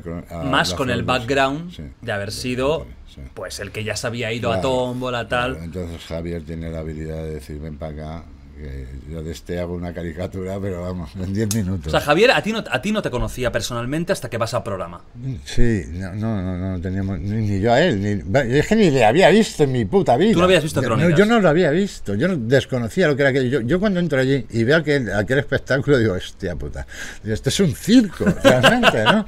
Digo, ¿sabes? Pero Crónicas tuvo como dos etapas ¿eh? la primera Sí. que era más eh, variedades humor sí, más sí, blanco sí, sí, y la segunda que es más la que entras tú. Eso tú sabes cuántos años llevaba Crónicas ya Dos años funcionando? dos llevaba. añitos Dos que luego años. cuando entráis vosotros ya con más más tralla más más humor negro Sí.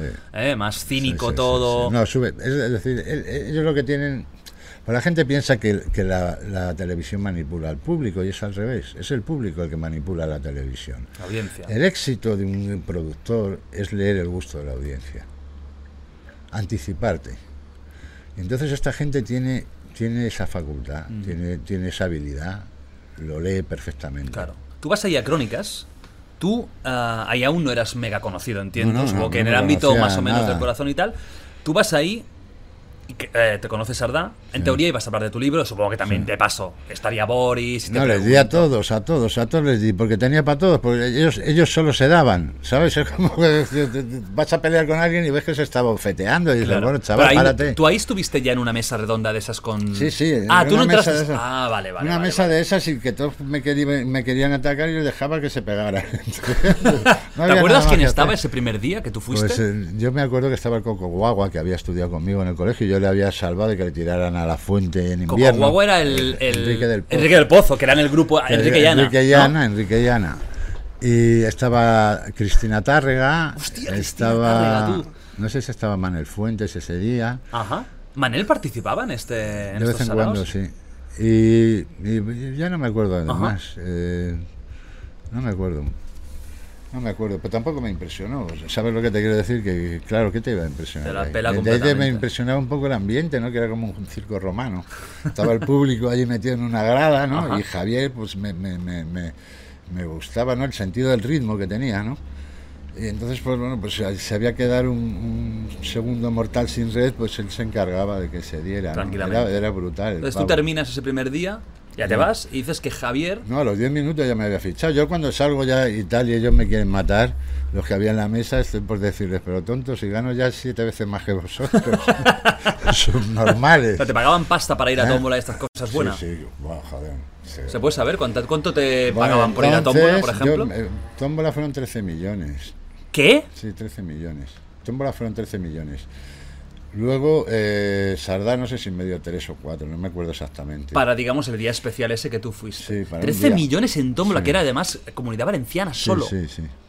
sí. Claro, no, no, era solo, lo tenían, lo tenían en Madrid también. Ah, en vale, se veía. Sí, Pero claro, son era de tres las- comunidades. Sí, era de las de las televisiones autonómicas. Había una confederación, no, no sé qué, una federación de televisiones autonómicas. Hostia puta, es mucho dinero, ¿eh?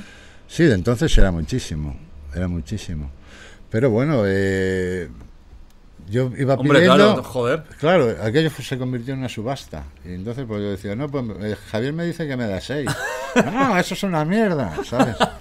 Entonces tú llegas a Crónicas, tal, le gustas a, a Sardá y cuando termina te viene a buscar y ¿qué te dice? A los 10 minutos. A los 10 minutos vamos, vamos a un corte publicitario y sale disparado y me dice... Ah, un corte publicitario. Sí, sí, me dice, oye, ¿tú quieres trabajar para mí? Y digo, ¿trabajar? Digo, ¿para qué? Digo, hombre, no sé, es eso? depende de lo que pagues, ¿no? Sí, claro. Dice 200.000, digo, joder, lo pensé, ¿no? Digo, no las he visto juntas desde hace tres años. Digo, creo que sí, Javier, creo que sí. Y a partir empezaste. de ahí empiezo con él y, y ya te digo que hay, bueno, pues una identificación con él y con su forma de, de hacer la televisión y me, me- me encuentro a gusto, me vengo a vivir a Barcelona, eh, tengo una hija aquí, eh, soy feliz, eh, tengo un recuerdo de Barcelona impresionante, es una de las ciudades que más me ha gustado del mundo, donde he vivido mejor. He hecho unos amigos aquí impresionantes, eh, en fin, todo, todo, Todo acompañaba. arrastra, sí, todo lo ¿Cómo era arrastra.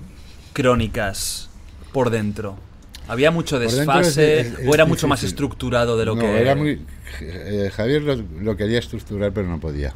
Es decir porque estos eran deficientes mentales. Entonces esto que te estoy contando es rigurosamente cierto Cuando dices Entonces estos, entiendo que los, los contertulianos, los compañeros no fuentes... os, compañeros los compañeros Pero claro, había como dos clases de compañeros. Había, Había- había los clásicos, no, que eran Galindo, claro, Mariano Fuente- Mariano, Mariano Fuentes, Mariano, Fuentes. Que esto era otra categoría, ¿no? Cárdenas Carde- bueno, Cárdenas... bueno, que- Cárdenas es súper friki eh, Cárdenas está ahí, en el, en el borde, ¿eh? en el límite. Carlos. Latre Esto será otra cosa. Carlos Latre, no, Carlos Latre era el peor de todos. O sea, Carlos Latre, sí, Carlos Latre lo tenía Javier. Javier ah, llega un día que dice, este le he hecho. Me A lo- Carlos me lo cuenta, estamos cenando y me dice, este lo voy a echar, lo voy a echar hoy. Latre. Sí. ¿Y por qué? Dice, es un desastre, no hace reír. Y entonces Javier le escribe un guion y le dice, no sé si imitaba a Jesús Gil ese día o no sé quién era, y- o a Torrente, o no sé. Dice, di esto. Entonces la gente se descojona y ese día es, es un, es un éxito. Y es cuando decide Javier que no lo va a echar, que le va a escribir los guiones, porque para Javier escribir un guion de, de- de tres eh, bromas era nada, eso, era un minuto. Y todos los días pues lo escribía. O sea, que el fallo de Latre en ese momento es que cuando él tenía que improvisar, Claro, No. que no, claro que no. Pero Eh, cuando La- él- Latre eh, tiene una facultad extraordinaria para imitar. Yo le he visto, eh, eh, le dan un vídeo de, de un personaje, a los dos minutos sale y lo ha clavado. A No, es los una dos pasada, es minutos, una eh, dos minutos, no te, y no te estoy exagerando. Entonces, claro, tiene esa facultad, de, que, que es, es- es- es un don que le ha dado Dios, Mm. ¿no?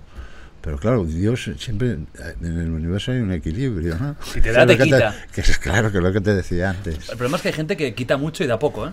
Bueno, aparentemente, ¿sabes? Entonces, ese día, digamos, se salvó de... Sí, sí, ese día es el lanzamiento del Atre, porque es que ya no es que se salve, es que estaba en la calle, pero es que sube como un cohete. Yo me acuerdo que sí, que fue Torrente el personaje de Latre que lo, lo- lo empezó a impulsar, porque luego salía imitando solo a Torrente durante una época, me acuerdo. Y luego ya empezó, pues hacía el mallorquín, De el todo. posí, eh, ya, ya hizo Hacía todo, todo, el Carlos Jesús, en el dio, ya, ya hizo todo el show, todo el Hasta la espectáculo. pantoja de Puerto Rico. ¡Ay, esa! Va, qué risa, tú. Eso, ok, Mr. DJs. Era el momento, ese era tremendo. A mí me hacía mucha gracia, ¿eh? Latre a mí siempre me, me pareció un genio. Sobre todo, claro, las imitaciones que haces de- es de locos. ¿Cómo os llevabais? Los, no me llevaba. los- la gente de, de crónicas.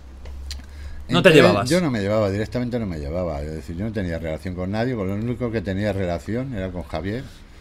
De vez en cuando iba a su casa Ajá. y con, con Jorge Salvador Hombre, también. importantísimo Jorge Salvador.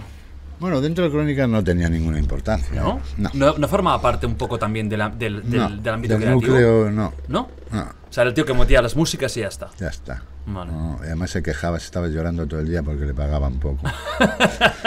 Eh, sí, eso hizo que le llevara al teatro un día, sí. Hostia. Y, pero bueno, no me apetece hablar de Jorge Salvador. No te llevas Pero bien sí, con él. No, no, no. No, me llevaba muy bien con él. O sea, de hecho iba a su casa mucho. Él vivía ahí en, en- en- ¿cómo se llama eso? De Castelldefels. Eh, No, Gavà. no, no, coño. Joder, lo diré. Que es cerca que de super Castelldefels. gay, hombre, super gay. Sitges. Sitges, Ah, joder, en Sitges. Bueno, sí, está cerca, sí. Sí, sí, él vivía en Sitges. Vamos, vivía en Sitges, no, vivía esa- en, eh, tenía una, un chal en Sitges. Vale.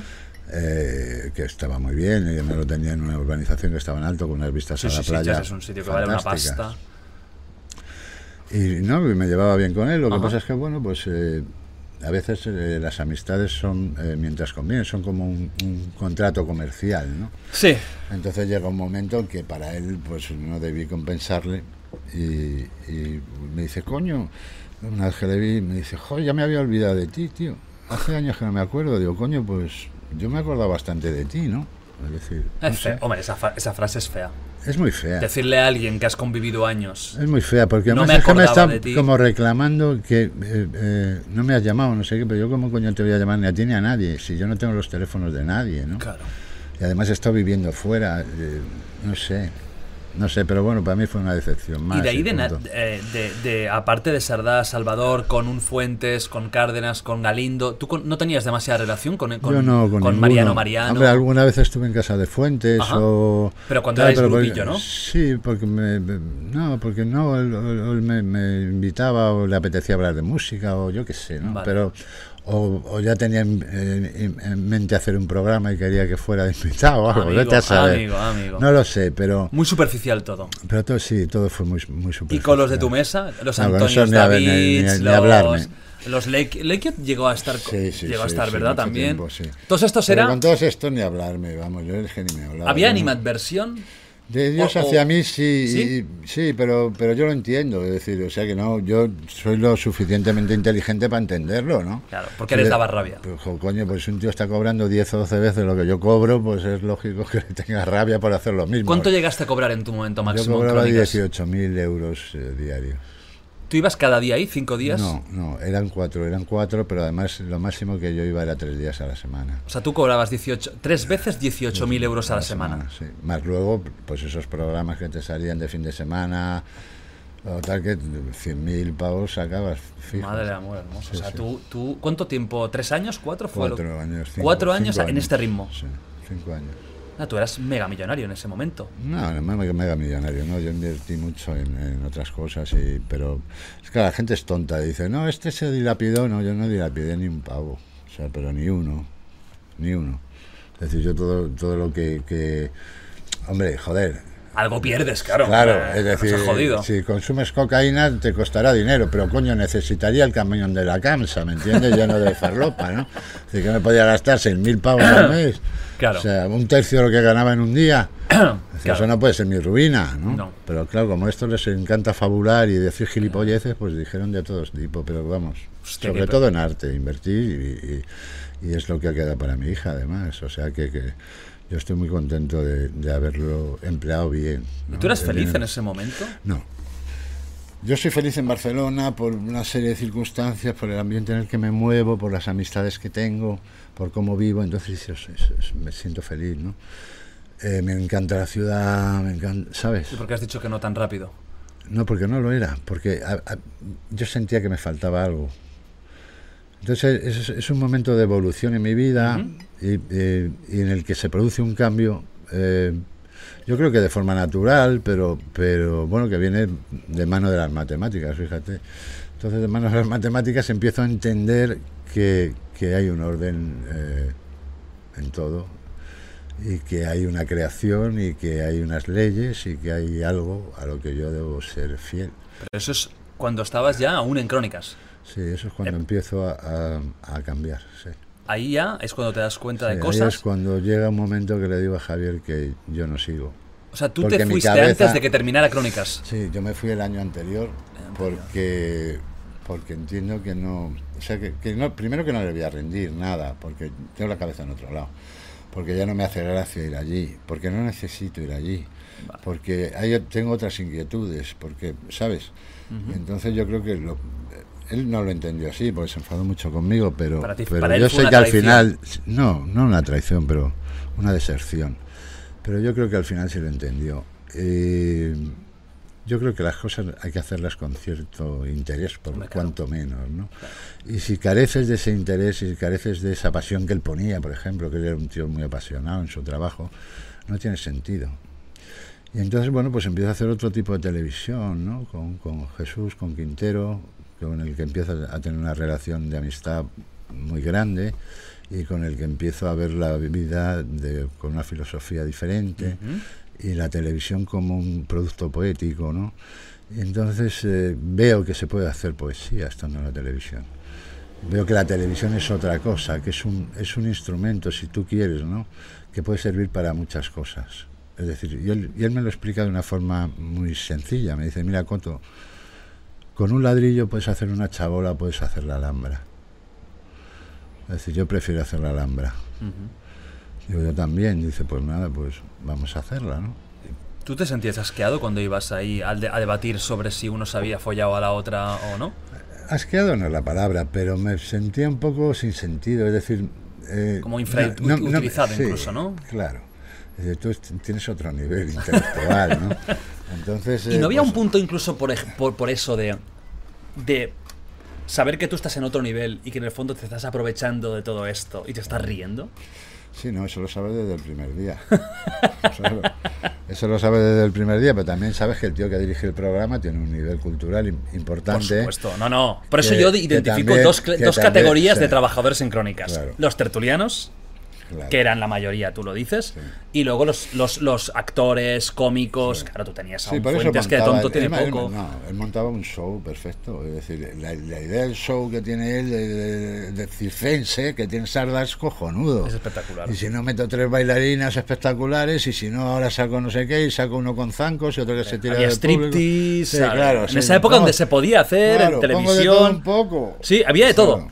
Claro, Claro. Había de No, todo. Y, y luego montaba los martes o los lunes, no sé, no me acuerdo ahora cuando los lunes, creo, un debate político que llevaban allí a los de las juventudes del PP, los del PSOE, los del RC y lo de no sé qué, y allí se daban un Coño, de luego venía el niño ese de Egipto, Eh, que, hacía- que era un "Esto fenómeno, que era 25, superdotado, no sé cuándo". qué. Claro, sí, sí. tenía sí. de todo, tenía cultura, era- tenía era un salseo. divertimento, Sí, un era, era un circo. Un, Un circo circo, un muy circo, divertido. ¿Tú con, con Sardá sigues teniendo relación? No, no tengo, no. No, yo creo que Sardá ha sido un desagradecido conmigo. Ahora sí, como sé que me vas a ver, A ver, ahí tienes tu cámara, Coto, por como favor. sé, como sé que me vas a ver, te lo voy a decir. Yo, eh, yo, por cierto, yo estuve en un programa con, con Sardá hace Poco. cuatro meses o así. Haberle dado una colleja de mi parte. No, pero no estuve físicamente Ah, online, ah. pero sí.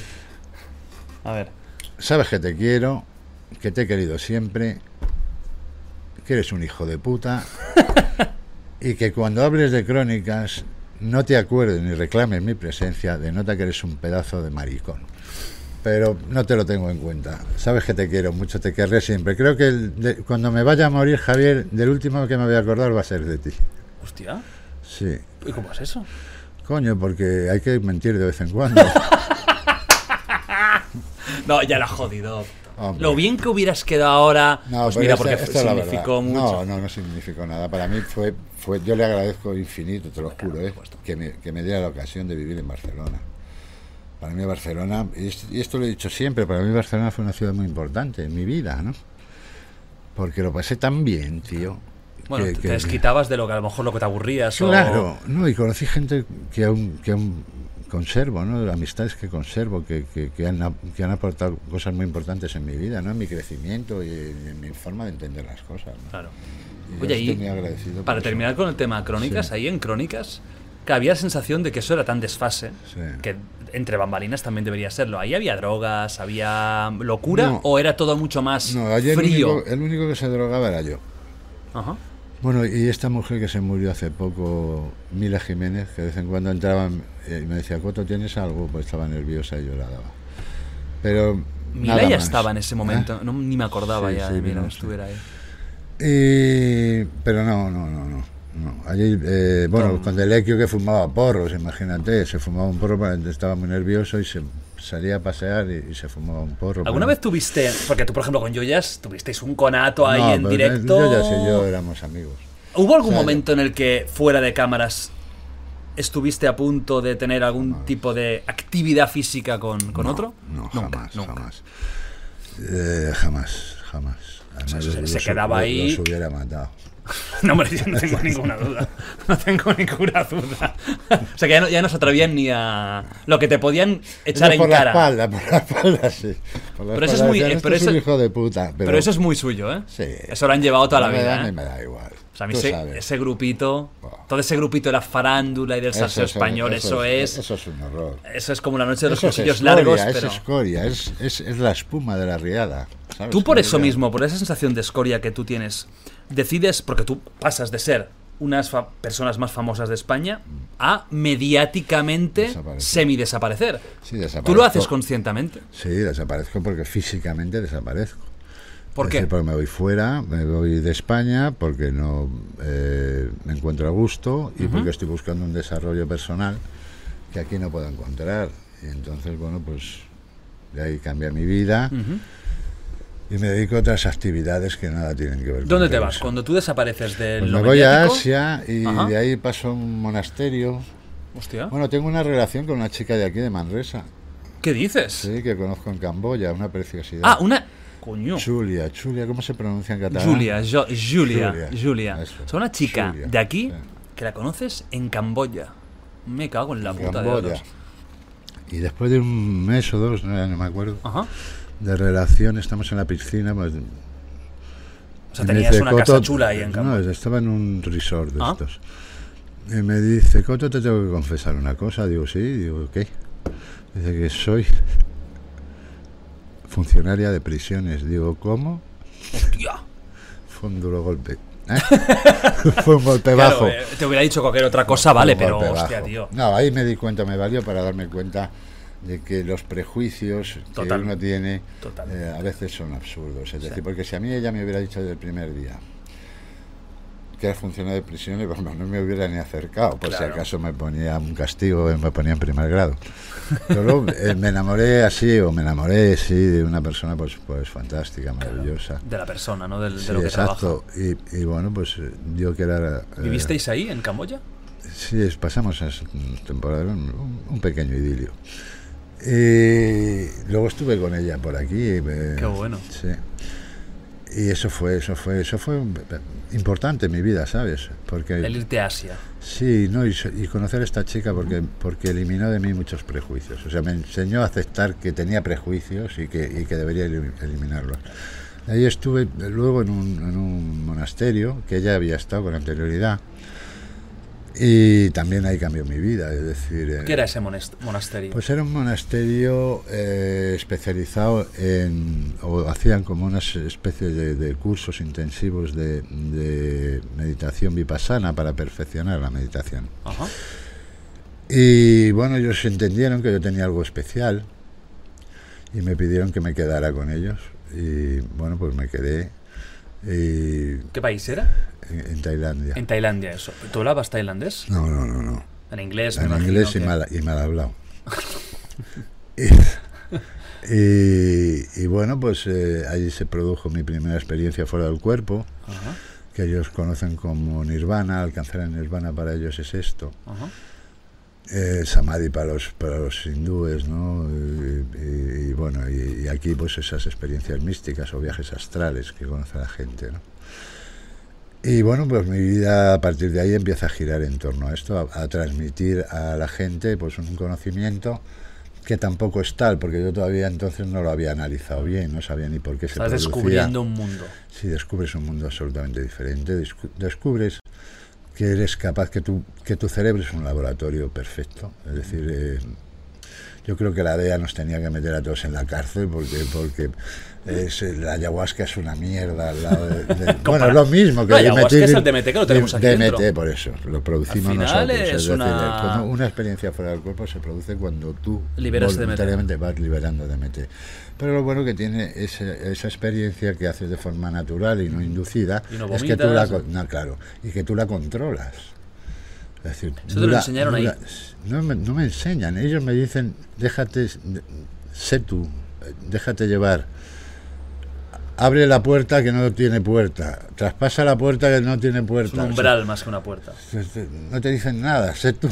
Yo, Sé creo, tú. yo creo que te, Y vuelve, gra- también te, te acaban, que- te acaban volviendo loco los hijos de puta. Sí, pero gra- gra- gran, Porque te gran ponen a ¿eh? dormir en un, en, una, en, un, en un pedazo de cemento de esos así con una, una, una esterilla de esas De mierda, de eh. mierda y un taco de madera que es la almohada ¿no?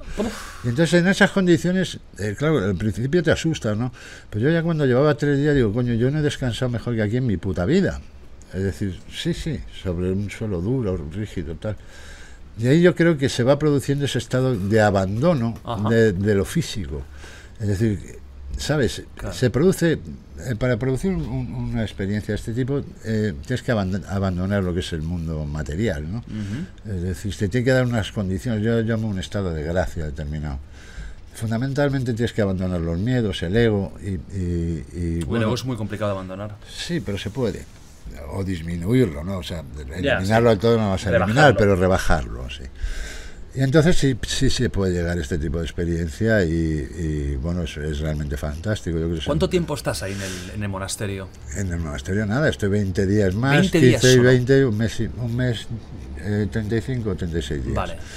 Me voy a Camboya y, y el, el- el monje este me dice que yo soy un bodhisattva si yo quiero ser y que si esto no lo no bueno pues no lo monetizo si, si, si actúo de forma altruista y, y distribuyo mi conocimiento no me va a faltar de nada y efectivamente eh, yo pienso una cosa digo quiero ir a Estados Unidos y me llaman de Estados Unidos y me ponen un vuelo en primera y me llevan a un centro de ricos y me estoy Para tener meditación. Sí, sí, sí, sí, sí.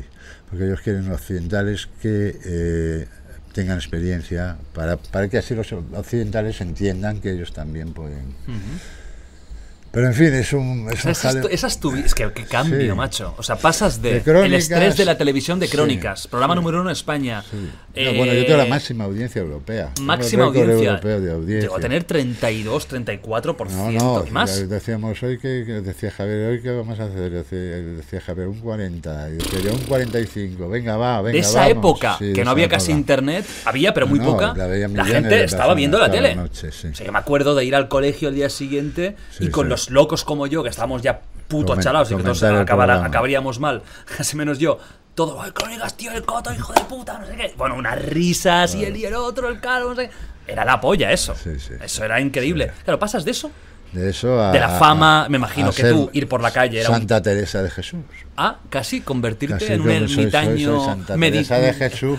Santa- un poquito más. y entonces más caigo, caigo, pues bueno, pues eh, ya cuando me aburro de estar allí en San Pedro, pues me, me- digo, voy a ir a Los Ángeles, tengo un amigo músico, y de ahí pues voy a Santa Bárbara, a- el, el mismo día que llego a, a Los Ángeles, Precioso hay una, Santa me- Bárbara. sí, hay una meditación full moon en, en- en Santa Bárbara y allí después de la meditación me entra una tía preciosa y me dice que, que de dónde soy, que quién soy, que tal, que cual, que cual, que para qué me voy a ir a Los Ángeles, que ella tiene una casa allí preciosa. Me lleva a la casa, la casa evidentemente era algo más que preciosa, era espectacular. Sí. Sí, era una casa de madera volada sobre el mar, Hostia, era una ¿en Los maravilla. Ángeles? No, en Santa Bárbara. En Santa Bárbara estaba cerquita. Sí, está a 70 millas, me parece que son. ¿no? Y allí me quedo tres años, eh, pues haciendo vida contemplativa más que nada. ¿no? Hostia. Y diciendo qué suerte tengo y qué razón tenía el gordo ese que no me falta de nada. ¿no? y así, bueno, pues eh, luego de ahí pues salto por una serie de circunstancias al desierto Mojave, a Joshua Tree y Joshua Tree. Y, y de ahí a Puerto Rico y de ahí a República Dominicana. y- Siempre ya mediáticamente, en un, mm, ya ni, ni en un tercer plano, o sea, No, ya directamente. Yo, yo supongo que a, que a ti, posterior a Crónicas y a todo, te habrán llamado mil veces Sí. de Mediaset, sobre todo, para... Sí, no, pero de Mediaset me llamaron una vez. Ah, no, no, Eh, yo pensaba que... fui, a... No, ellos me llamaban para concursos de ese tipo. Claro, ¿no te, no te han invitado a realities? Sí, sí, muchos, pero yo no. yo Pero, pero te siguen, eso- o sea, eso- en los últimos años mí. te invitan. No, en los últimos años ya no. ¿Ya no? Hace, vamos a hablar de hace 7, 8, 9 años. Pero no hace tanto. Ellos me invitaron a un programa porque dijeron que yo estaba pidiendo limosna o algo, no sé, lo cual no sé dónde lo sacaron, pero pero quiero aprovechar para decir que ojalá, es decir, que ojalá hubiera tenido yo esa experiencia, ¿no? O sea, ellos piensan que ofenden a la gente diciendo eso. Y yo creo que hay un ejemplo en, en- en la historia de la humanidad, que es Martín Lutero, que voluntariamente se somete a ese tipo de experiencia, ¿no?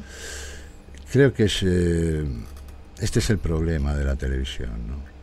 Es decir, yo creo que esa inversión de valores eh, que están provocando este tipo de programas eh, es muy perjudicial. Es decir, tú no puedes marginar a la gente porque no tenga dinero, porque no tenga medios. Eso, es una, eso- eso es una salvajada, ¿no? Ajá.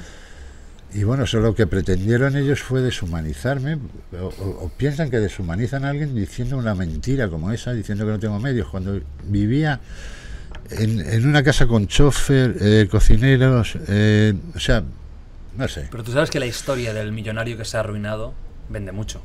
Sí, pero, pero Y tú no eras sé. muy famoso y la imagen Sí, de... pero, pero sí, pero es igual, pero eso no los no, no, no, no habilita a nadie para que pueda eh, intentar perjudicar tu imagen, que a mí no me la perjudica, ni mucho menos. Es decir, que yo afortunadamente tengo la humildad suficiente para reconocer cuando tengo dinero, cuando no, Claro.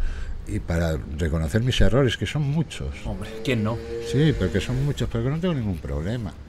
O sea, y allí, pues bueno, pues hubo una trifulca con el, el el presentador, porque yo me declaré... programa era? es- esto es Sálvame. Era Sálvame. Me declaré homófobo contra el movimiento gay, es decir, yo estoy en contra del pensamiento único, estoy en contra de que te quieran imponer un pensamiento. Yo creo que el, el- ser humano tiene la, la obligación de tener un pensamiento crítico, de no aceptar doctrinas de nadie, pero ni a favor ni en contra, ni, ni ¿sabes lo que te quiero decir? Es decir, que eso es lo que realmente debería ser el sistema educativo, enseñarnos a pensar. Pero eso fue en el programa. Eso fue en el programa, él abandonó el programa, Ujú. me llamó fascista, no sé qué, tal, bueno. Jorge Javier, entiendo, ¿no? Sí, si sí, fascista, Sálvame... me llamó fascista a mí, como si yo, ¿eh? Sí, sí, pues soy todo menos fascista. Ajá. Tú si ahora te llamaran de supervivientes, de mm, Gran Hermano VIP, lo que sea, ¿tú irías? No, pero Ni por ninguna- ni, ni- ni por mil precio. millones No. de e- euros, ni por doscientos mil. Además, yo he tenido una experiencia eh, que ha sido la de la muy, muy, muy, muy, muy afortunada en mi vida, que ha sido la de joderles la publicidad del, del Gran Hermano. Coto, dices que tú les eh, quitaste la publi. Sí. Cuéntame esto. Un día me, me llama un amigo eh, de Madrid y, y- y me dice, tío, hay una chica en, en el Twitter que ha colgado eh, un vídeo en el que se ve en el confesionario Gran Hermano. Digo, tío, déjame en paz.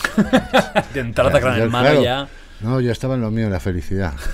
y eso para ti es antifelicidad. Total. ¿no? Eh, y coño, no, míralo y tal y cual, y ah, de que me dejes, ¿no? Y me llama otro amigo, Pepe, de, que había ganado Gran Hermano y habíamos coincidido. Hostia, Pepe de Gran Pepe- Hermano, Pepe que tiene pelo gris, Sí, que era como sí, muy estratega, ¿no? Sí, Hostia, me es. acuerdo, me acuerdo de Pepe. Pues con ese llevo a tener años. sí, una gran amistad. Y me llama también y me dice, oye, ¿has visto el vídeo ese? Yo no he visto nada, tío, vete a tomar por el culo, Ni me déjame importa. en paz, no me importa. Coño, no seas así, tal, míralo y luego me comentas. Bueno, total que entro, Carlota no sé qué, o y lo veo.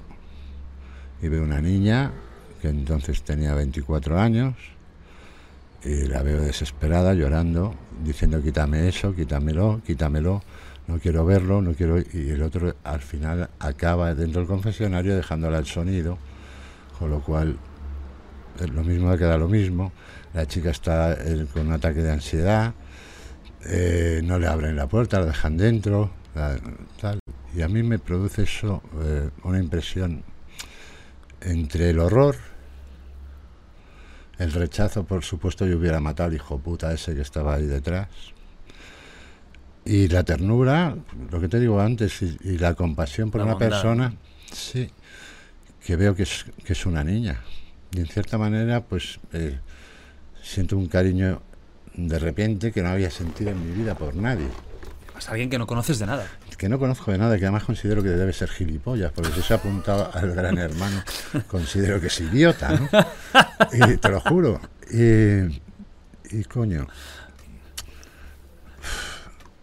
siento que estoy en la obligación de, de intentar hacer algo. Por, por ella, ¿no? no por- ¿Ese vídeo lo publicó ella misma sí, o sí, otra sí, persona? no, ella y misma pide- publicó y- ese Y vídeo. además pide que por favor se difunda. Entonces le- pues, le llamo a Pepe este, digo, he visto esto y tal, efectivamente esto es una salvajada, pero yo no digo nada de mis sentimientos por la chica ni nada, digo, pues, porque no- tenía mucho sentido tampoco, ¿no?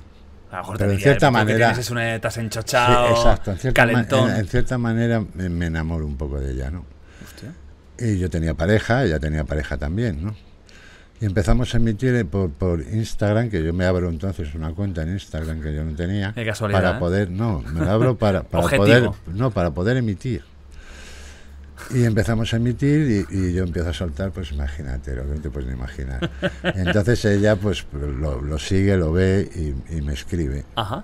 y empezamos a, a- a, bueno pues a mantener cierto Oh, un tonteillo. tonteillo sí pero bueno, tonteazo, ¿no? sí pero tonteazo sí Tonteazo, o sea ya. desde el primer mensaje está claro no Vale. entonces yo Siempre eh, está claro. Otra cosa es que nos queramos, eh, queramos hacer ver que no. Sí. Pero está No, clarísimo está- siempre. no sí luego te los enseño Ajá. Carlota lo siento pero se lo voy a enseñar y ella tiene novio tiene pareja está viviendo entonces en Noruega Hostia. Y yo tengo una pareja también, pero que veo más de vez en cuando porque ella es española y tal. Y entonces pues ya se empiezan a mosquear los novios, Como es normal. como es normal. Como es normal. como es normal. Y tú que haces, estás todo el día hablando con esta idiota, pero tú, a ti que se te ha perdido aquí, pero tú ese puto viejo que, que lo único que quiere es follarte, que tal, que no sé cuándo, sabes las cosas de estas. ¿no? Que- es lógico. Sí, no, pues, pues, eh, por- por- porque es que además era verdad, tenían razón. No, eh, menos en lo de la vejez, porque yo soy eternamente joven en. Y yo me enamoro profundamente de esta chica, y, y- pero no lo declaro nunca. Y, y bueno, pues eh, por supuesto, ella eh, en un momento dado corta la relación, yo, eh, su- por lo que te estoy explicando y porque tiene un- además un problema con el- uno de los implicados, pero ya para entonces hemos tumbado la, la publicidad en Gran Hermano. Claro, exacto. Yo, yo esto lo escuché. Mira que no me entero mucho de estas sí, cosas. La historia es que de repente se hace viral Sí, a mí una- se me ocurre sí, un- el- un el abuso vídeo. sexual. Sí, no, se- se- el- no, lo que se hace viral es como ellos pretenden espectacularizar una violación. ¿Qué pasó ahí? decir, Esa- o sea, ¿qué pasó? Yo tengo Eso el era Gran Hermano Revolution, si no me Sí, equivoco, sí, exacto, 2017. 11. Gran Hermano 11 Revolution. ¿Qué pasa ahí? Pues que hay una violación. O sea, les llenan de alcohol, eh, Vale. les dejan sin comer y eh, eh, yo, yo tengo el vídeo de, de- de- de la violación. Eso lo- Yo lo tengo. está- ¿pero eso no, se se- eso no se ha emitido. No, eso no tienen cojones para emitirlo porque, claro, al día siguiente se dan cuenta que están cometiendo una barbaridad. ¿Cómo ha llegado a ti si no está emitido? Porque ha llegado. Coto, coto. Estoy en el God's En el- Army. en el business. No, en el God's Army. Estoy en el ejército de Dios. Y, y entonces, pues, eh, pretenden espectacularizarlo, para eso lo graban, ¿no? Se dan cuenta que están cometiendo una barbaridad y deciden, eh, bueno, pues hacerse los wisers y, de- y echar al chaval, aquel, al violador. eh, a esta chica la secuestran, la tienen cuatro días en un hotel La quitan incomunicada. también de Sí, la sí, casa. Sí, la incomunican durante cuatro días y le meten una serie de psicólogos para que la coman el coco. Que no diga que ha sido que violada. Exacto. Entonces le dicen que si quiere presentar una denuncia, ya dice que hasta que su padre no, eh, no hable con su padre, que está fuera de España, que tal, pues no lo va a hacer. ¿Está incomunicada Cuando ella? Sí, sí. La vuelven a meter en el programa, ya la sacan y, y entonces al, al cabo de unos meses pues se produce pues el trauma, es el, el shock. Sí, porque no fue. El No, no. boom no salió en ese momento. claro. Salió mucho tiempo o tiempo después. Claro. Y entonces ella pues sufre eh, pues unos desequilibrios emocionales, y, eh, psíquicos, psiquiátricos. Pero para. para tú- si- sin entrar en el detalle morboso, pero Claro, violación, pero ¿qué tipo de. Violación. Tal cual. Sí, ella está en estado de coma etílico porque les, eh, Les dan le- alcohol. le- sí, les dejan sin comer y les dan barra libre. Para Y- que se líe, y- lo sí, típico. exacto. Y, y pasa lo que pasa, ¿no? Y, y este, pues, estando inconsciente, pues, pues ¿Y nadie más hay lo ve? una penetración, sí, es- lo están viendo y dejan, permiten que suceda. O sea, es, es increíble, No, no, sí, sí. Es increíble. Yo no sé cómo alguien puede estar delante y no decir, tío, tú, No, no, hubo una sal de aquí". persona, hubo una persona que quiso entrar y se lo impidieron. ¿Quién se lo O sea, impidió? Una chica, una chica de las que estaban en el Sí, en el control. ah, en el, en el control. En el control, Ah, que quiso, quiso tirar la abrir la puerta, porque hay una serie de puertas que comunican con, con lo que se ve, ¿no? Y, y se lo impidieron. Y incluso la chica llegó a vomitar de, de lo que estaba viendo, un espectáculo, vamos. o sea, Y que, que entonces- Carlota no, se- ni se, casi ni se enteró. No, no, Carlota se entera cuando se lo ponen en, en el confesionario al día siguiente. Si no le llegan a poner eso, ni se No se entera. entera. Madre No, no, mía. está, está en coma, Madre etílico, está sin conocimiento. Madre mía. Qué locura. Sí.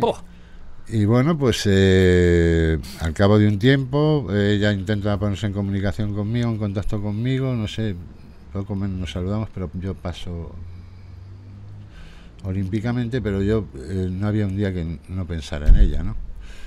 Y entonces, bueno, pues por una serie de circunstancias eh, llegamos a coincidir, entonces empieza una relación que para mí es muy importante porque me cambia el concepto de todo. Conozco a una persona extremadamente sensible, hipersensible, eh, de la que me enamoro eh, perdidamente. Yo no sabía lo que era enamorarse hasta que conozco a esta chica. O sea, me doy cuenta. me doy Tú cuenta. pensabas que sí, pero ahí te das Exacto, cuenta. yo siempre me había reído del amor romántico, del romanticismo, de la, me parecía una gilipollez, una exageración, una estupidez. Y ahí dices, No, no, y ahí eh, soy, vamos, más blando que, que, que unas natillas, ¿no? O sea, una cosa de locos. Y me cambian, me cambian muchas cosas, me cambia la visión que tengo, incluso de la mujer, ¿no? ajá, La admiración y el respeto que siento por ella, que no he sentido por nadie jamás. ajá. Y bueno, pues O sea, luego comenzáis una relación sí, romántica. Sí. ¿Cuánto ha durado? Pues menos que un caramelo a la puerta del colegio. porque- porque unos Dicen que todo meses, lo, meses, lo, bueno lo que es intenso. ¿verdad? Eh, tiene que durar poco, porque si no pierde la intensidad. Pero yo sí eh, sigo profundamente enamorado de ella. Hostia. Sí, lo sigo. Y no me da ni vergüenza ni reconocerlo, imagínate. Y de hecho, bueno, pues la llevo tatuada por muchos lados. Aquí pone Carlota, eres una hija de puta. Aquí llevo un Pero verso, llevo un verso de Claro, pero Carlota. quedémonos con el Carlota, eh, eres una hija de puta. Eso, eh, pero eso a nivel bien, o después de Hombre, cortar. claro, no, no, esto es antes, no, esto es en pleno O romance. sea, te hiciste, Carlota, eres Sí. una hija. Pero es que ella se puso Coto, eres un hijo de puta. Ella se tatuó Coto. Claro. Y, y bueno, pues. Romántica la Sí, relación, ¿no? Es ¿Eh? una relación romántica bestial. y, y yo siento adoración por ella, Ajá. realmente, ¿no? Y bueno, pues Es bonito hablar así de una persona que ya no estás. Es muy bonito. Es muy bonito. Por supuesto, lo que me ha quedado. Y tanto. Una enseñanza tremenda y, y luego darme cuenta de la suerte que han tenido al- algún cabrón que ha tenido un tipo de relación así la ha podido mantener, ¿no? ¿Tú por qué no pudiste mantenerla? Por, por carácter, ¿no? Ella tiene un carácter eh, muy fuerte y yo también, ¿no? Eh, entonces, pues en cierto momento, pues chocamos, ¿no? Pero, pero fue fantástico, ¿no? Ya me- yo, yo me daría por satisfecho ya con eso. Ya con eso ya has cumplido. Sí, ya he conocido algo que, que- que pensé que no existía, ¿no? Que era una fantasía Sí, de la que se le- lo que literatura. era así, que era una exageración, que era una mariconada. sí. Sí, que decía, pero, este, repente- pero ¿cómo vas a perder la cabeza por una tía, no? Y realmente la perdí. Y, y bueno, estos días hemos retomado la comunicación y eso, y, y- y, pues. eh, ¿Ella cómo lleva el tema de lo que pasó en Gran Hermano? Ella fatal, o sea, O lo, sea, a día de hoy le pasó, sigue afectando. Ahora lo tiene superado. Ujú. eh, bueno, superado, es decir, ella eh, ha necesitado ayuda psiquiátrica, Normal. eh, psicológica, está recibiendo medicación brutal durante mucho tiempo, tuvo un intento de suicidio. Además, esta niña fue violada con 13 años por un profesor de, de colegio. Es decir, que, que es una vida muy, muy dura, que ha conformado una personalidad pues también muy dura, ¿no? Porque Claro. ella tiene un carácter muy fuerte, ¿no?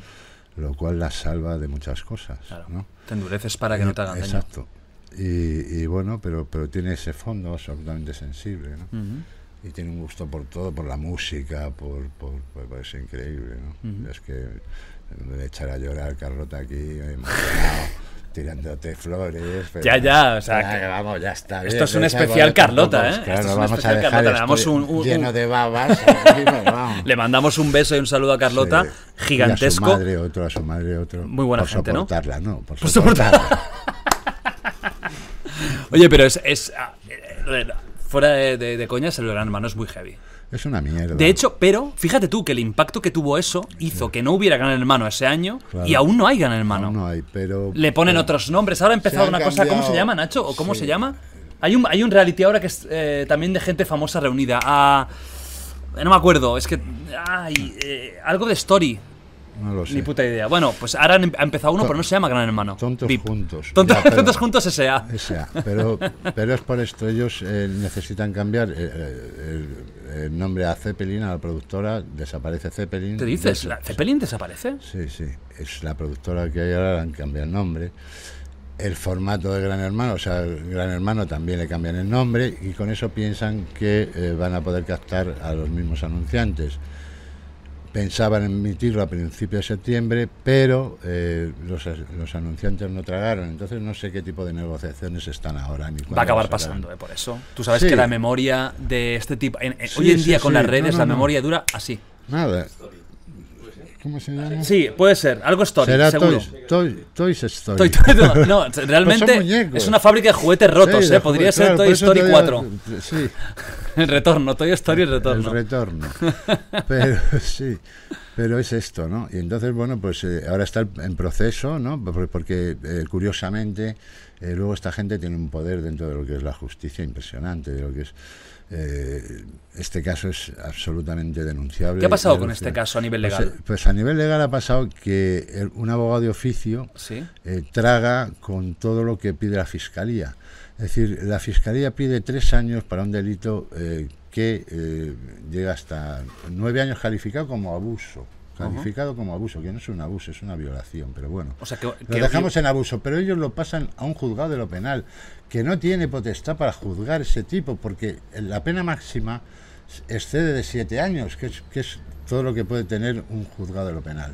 Y ahí están el fiscal, el juez, el juez instructor, el abogado de Carlota, lo cual yo lo que hice fue cambiarla de abogados. Entonces, ¿Aún sigue el proceso? Sí, sí. Aún sigue. Esperamos que... ¿Y la demanda es contra el chico que la hizo la contra violación el o contra el La programa querella por contra el encubrimiento? chico lo que pasa es que eh, el hecho de eh, llevarlos a declarar, ¿eh? y entonces eh, ellos van a tener que reconocer pues el, el no haberla auxiliado. eh, ¿No se ha pensado una demanda contra sí, Zeppelin? claro, claro, no, es que va a ir. Va a ir. Una querella. sí. Vamos a querella, claro, es que... Sí, sí, porque la, responsi- la responsabilidad es total. Y luego, pues hay dentro de toda esta historia hay detalles que son absolutamente repugnantes, como que Jorge Javier Vázquez, en plena campaña de, de quedarse sin publicidad, pues se riera de Carlota y dijera, esto es como cuando te la meten y no te das cuenta, ¿no? Y lo dijo riéndose, ¿no? Eso te da idea de la catadura moral del personaje, ¿no? Entonces, eh, yo creo que, que la gente que ve ese tipo de, de- de programas debería, eh, cuanto menos, plantearse, ¿no? ¿Qué coño es lo que están haciendo?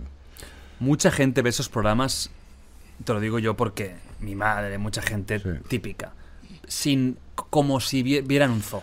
Sí, es, es, es que es la televisión. Porque a mí, yo a mi madre le digo, ahora por ejemplo está muy con mala audiencia, sálvame, ¿no? Yo le digo, mamá, pero ¿por qué miras esta mierda?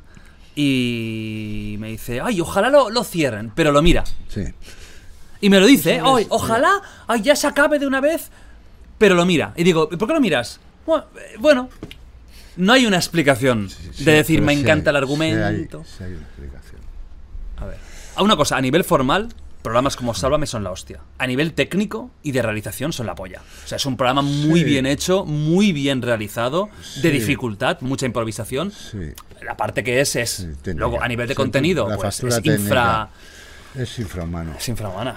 Pero, pero, es decir, mira, hay, una, yo no sé si es leyenda o, no, o es realidad, porque yo coincidí con él y no me lo negó. John de Mol, eh, el que, que fue eh, consejero y presidente del Demol, estaba un día en el Zoo de Ámsterdam. Holandés. Sí. Estaba en el zoo de Ámsterdam y se dio cuenta que la mayoría de la gente lo que miraba era los gorilas. Estaban en esas urnas, ¿no? Como en esas, esas jaulas de cristal. Y la gente, pues, es lo que miraba, los gorilas. ¿Por qué? Porque es el comportamiento más cercano al ser humano.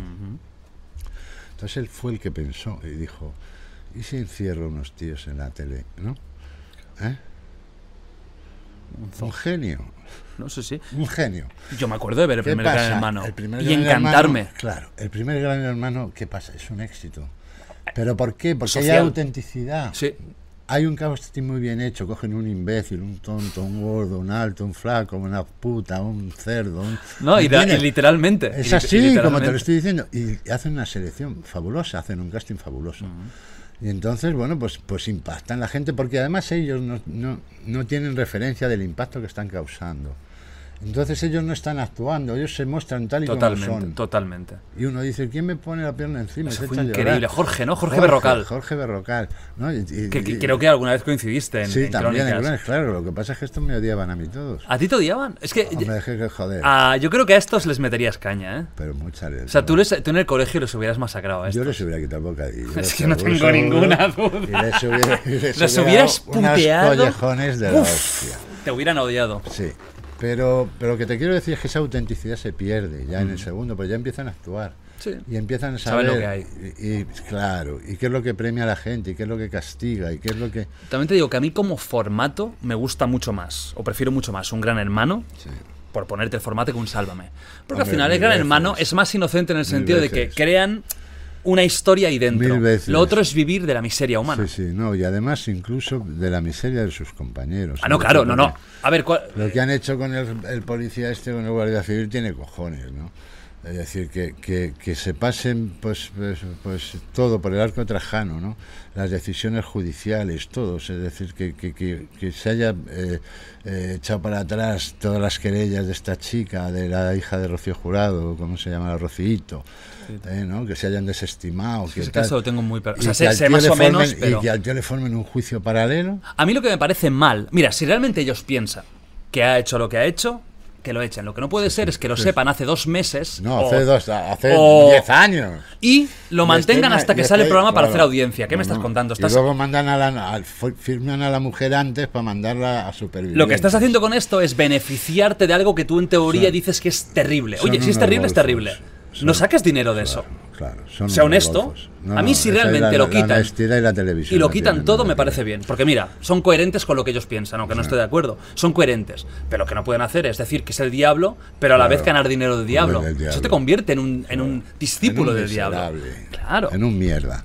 Pero además es que la televisión es eso. Es decir, la televisión. ¿Toda? Sí, prácticamente toda. Es, un- es, es una ausencia de contenido. Está vacía. La, la- la televisión es un invento zen. Es decir, tú te puedes tirar, por eso tu madre puede ver Sálvame, porque cuando ve el Sálvame está anestesiada, no, no le hacen pensar, no hay nada que pensar. Totalmente. No hay nada que pensar. La gente llega de su casa, al- desde el trabajo a su casa, hasta los huevos de problemas. La hija que le ha suspendido, la hija que no quiere seguir, el hijo que no sé qué, el, el coche que se ha roto. Llegan, se ponen allí, sale Belén Esteban, que es una analfabeta de tres pares de cojones, y les vende gazpacho, ¿me entiendes? Entonces, esa es la puta televisión. Es el cuadro negro, ¿sabes? Es el negro absoluto, es un vacío absoluto. Un vacío absoluto. ¿Y no crees que a veces el ser humano necesita vacíos? Sí, pero meditar, es decir, meditar. meditar- Otro tipo, otro claro, tipo. no, porque se puede meditar viendo la televisión, pues sería un gran instrumento. Es decir, meditar, básicamente te lo explico, consiste en separar un pensamiento de otro. Es decir, nosotros tenemos como una eh, filmina esa de, de cine, de esas, que viene una imagen detrás de otra, ¿no? Pues eh, meditar consiste en, en- cortar ese- esa imagen como se hacía antes cuando se quería censurar, se cortaba, pues cortas y separas. Y cuanto más tiempo separes esos, esos pensamientos, más tiempo vas a meditar. Consiste en vaciar tu, tu cabeza, en dejar tu mente en blanco, en negro, para, para mí en negro, pero en no pensar. ¿no? Pues eso es lo que te hace la televisión, no pensar. Lo que pasa es que la televisión, mientras tanto, te está mandando un mensaje. ¿Me entiendes? Eh, Te está mandando un mensaje pues interesado. Te está fomentando el consumo, está fomentando pues el pensamiento único, está pensa- está fomentando determinados eh, Hay toxicidad. sí, toxicidad. Al final, este tipo de programas lo que Inversión de venden es eh, quién se ha acostado con quién, quién ha hecho. Inversión de Cosas de valores, que dices tú, ¿por claro. qué importa? A mí qué me Claro. importa lo que haga un No, Manolito es en su vida obsceno, privada. Además, a mí qué cojones me estás contando si te has acostado no si Cada me uno que se, pro- que se preocupe de su vida y de, de su círculo cercano. encima que somos feos, coño. ¿Sabes lo que te quiero decir? Pues mira, hablando de esto, tu hermano tiene que salir. Se puede, puede ser más feo que mi hermano. Espérate. Es Un tío con 200.000 operaciones. Hay una, hay una, hay una portada. Sí, O sea, esto me parece espectacular. O sea, esta portada. esto es una maravilla. ¿Qué opinas de esta portada? Yo veo en ella lo más parecido a un travesti que he visto en mi vida. Porque si tuviéramos la imagen de ella en bikini. No, pero ella no, ella no tiene culpa de No, nada, no, pero pobre. ya lo sé, pero yo te la analizo. Mira, las, las manos que tiene son más grandes que las de Mortadelo. Mira, la, mira, la con la mano le hace un- una bufanda. Es decir, eh, verías que tiene el ombligo más alto de la línea de las caderas. El ombligo más alto de la línea de las caderas lo tenemos los, los hombres. Hombre, La mujer tiene el ombligo. atractiva. Por favor. Las mujeres tienen el ombligo más bajo de la línea de las caderas, porque lo tienen que tener así porque así, eh, eh, para poder parir, ¿no? Ajá. Para poder eh, tener embarazo y poder parir. Y eso es lo que. que igualmente me no pasaría nada. O sea, ¿a ti no te parece atractiva? No, mi, mi gusto es otro. ¿Y él? ¿Qué te parece? Él me parece una normal muy grande, es decir, un tipo que se ha hecho como 30 operaciones. O sea, en ¿no? esta foto hay más Photoshop que en Avatar. No, pero mucho más. Aquí esto hab- habría que poner un poco de foto al Photoshop, ¿sabes? un poquito. Y luego que- ya le mira diciendo, joder, menudo, menudo imbécil eres. ¿no? Luego está forzándome diciendo, joder. ¿Qué pasa, más ¿Qué tonto". pasa con tu hermano? ¿Por qué, por, qué, por, qué, ¿Por qué esta relación con Kiko? Pues ¿Tú lo porque- odias? No, yo no odio a nadie. Es ¿Crees que él te mira, odia? hay- sí. Hay- ¿Sí? sí, sí, sin duda. Eh, sin duda, porque si no, no, difamas a alguien. Es decir, si tú, eh, tú puedes eh, no querer a una persona, que eso es, bueno, pues... Bueno, pues bien, es ¿no? cada uno. Claro, cada uno.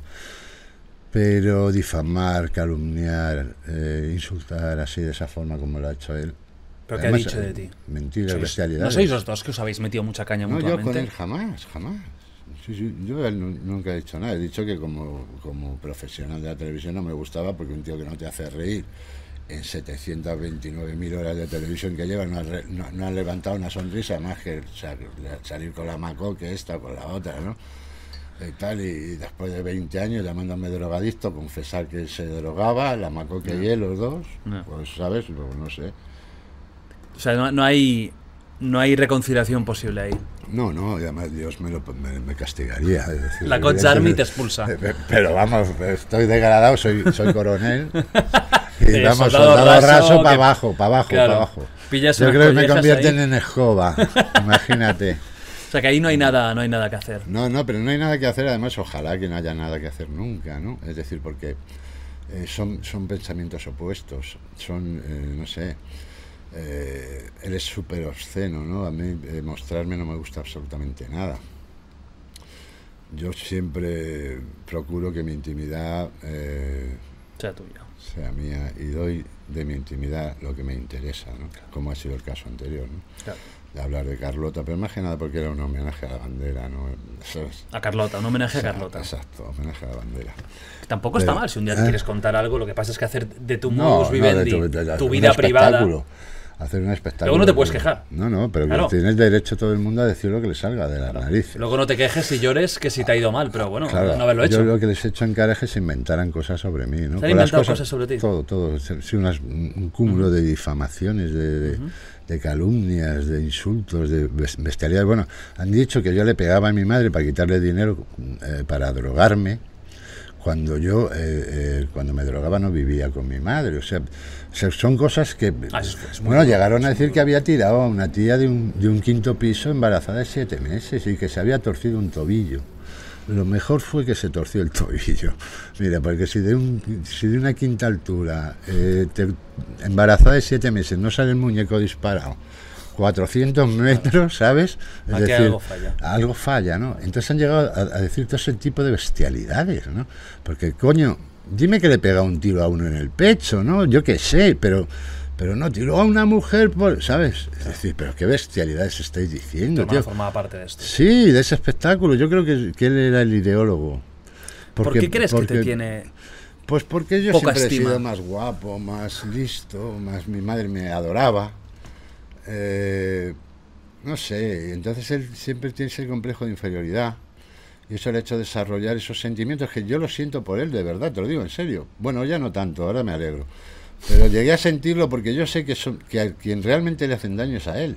Es decir, cuando tú odias a alguien o tienes un, un sentimiento eh, Rencor. de rencor por alguien, el que- está sufriendo eres tú, no es el otro. A mí que me odie no me, no- ni me afecta, ni me viene, ni me va, ni siento nada, ni tengo un rayo desintegrador que me, ¿sabes? me da igual.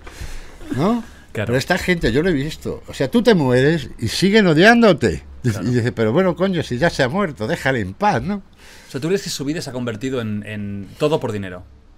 Bueno, sí, el- el, eh, pero lo malo es que se lo ha transmitido a sus hijos. Es decir, mira, en, en, en esta vida yo creo que estamos para evolucionar, es una, es una función, es una obligación, ¿no? La evolución personal y la, la- y la evolución como especie, ¿no?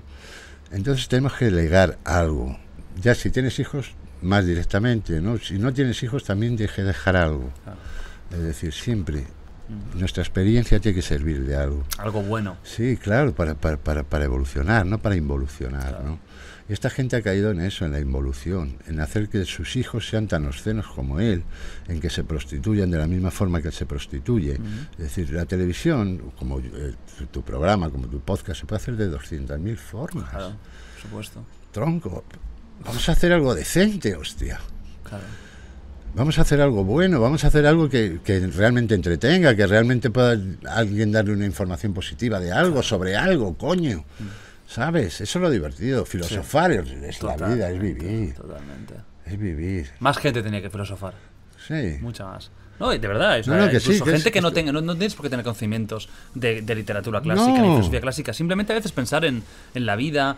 Claro, a ver, yo también, cuidado, que yo también pienso que el entretenimiento vacío de vez en cuando es buenísimo. A mí me gusta Que ver sí, una porque es película. una anestesia, claro, coño, a mí me claro, gusta ver American. Pie, quedarme tonto y Claro, estar pues, riéndome y exacto. con los colegas. Pero es lo "Vaya que te tela". digo. Es, es decir, Tiene que haber de todo un en la poco- vida. Es un poco un jabón. No podemos Es estar decir, mentalmente siempre. No, bueno, a hay quien tope. puede, hay quien puede, pero. Pero, Pero yo, pero- mira, ni, ni que pudiera, no sé si me gustaría, porque también me gusta a veces la tontería. Sí. Pero lo que no me gusta, yo para soy, mí, yo el soy, problema- Yo soy un enamorado de los imbéciles. Claro.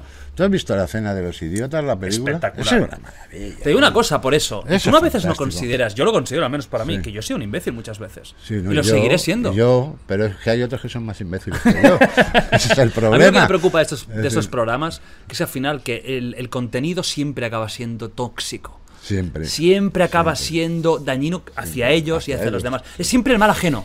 El. Es siempre quién ajeno. la ha La cagado más. ¿Quién, ¿A quién le toca? A ver, ah, te toca a ti. Venga, va, tú un día eh, tiraste. ta- Sí, sí. No, tío, vamos a intentar.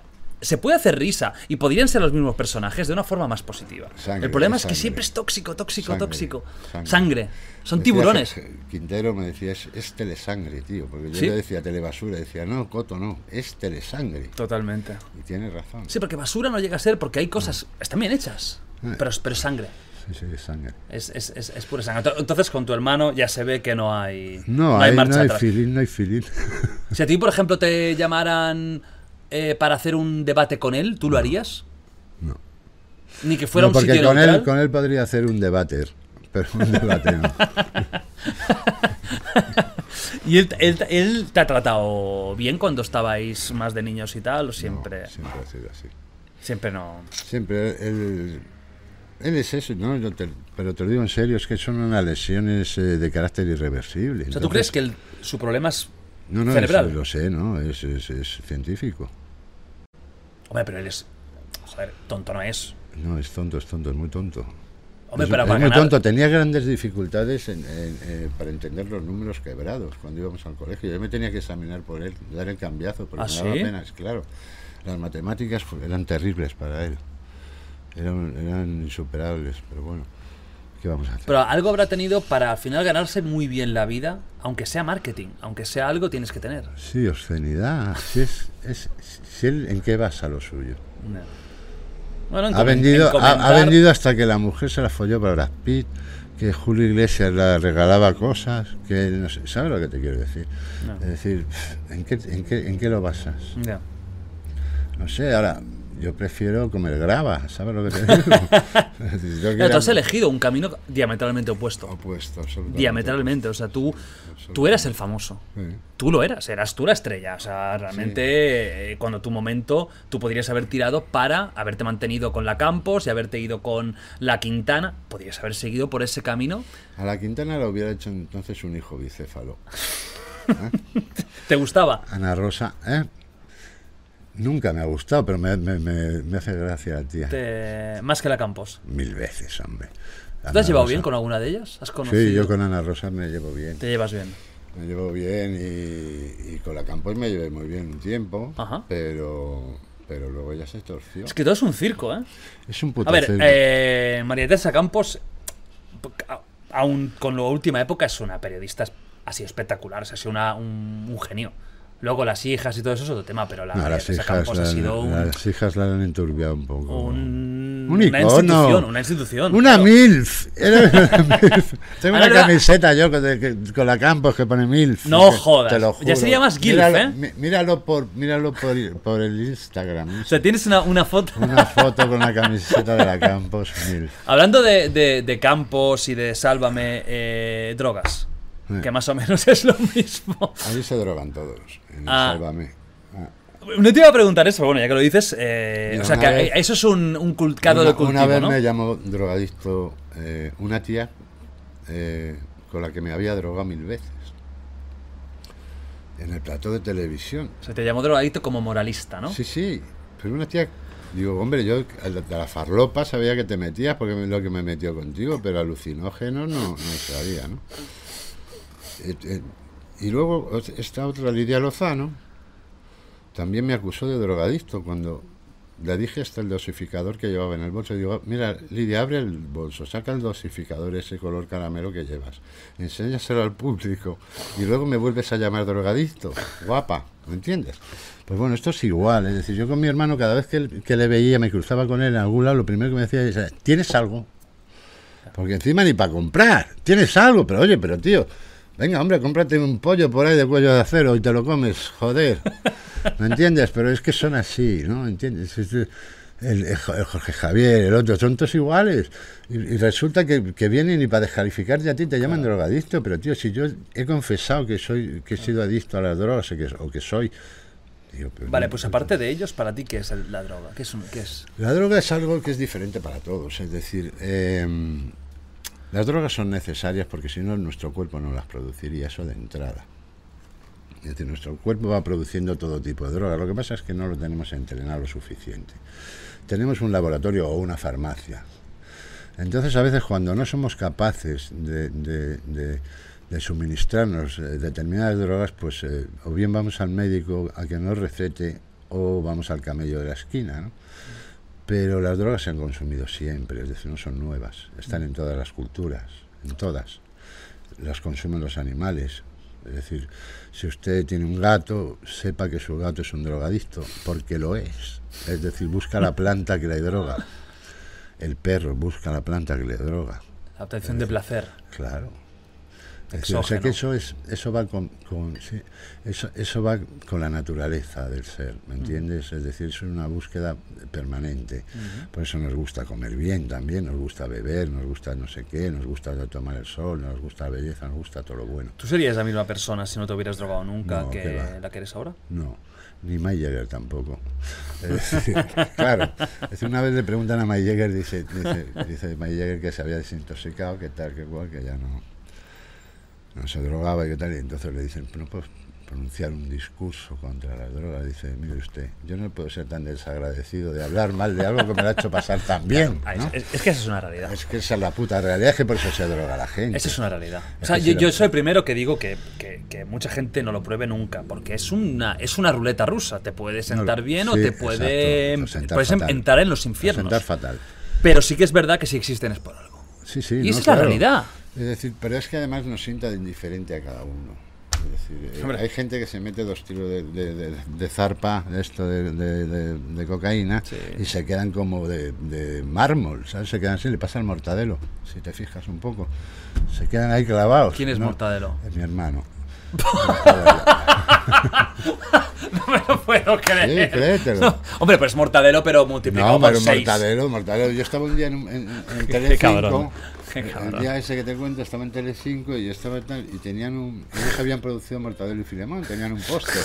Y pasó este por delante con una, con una corbatilla de esas así estrecha, un traje negro de esos tres tallas más pequeños, así, de esos que van que les sale por.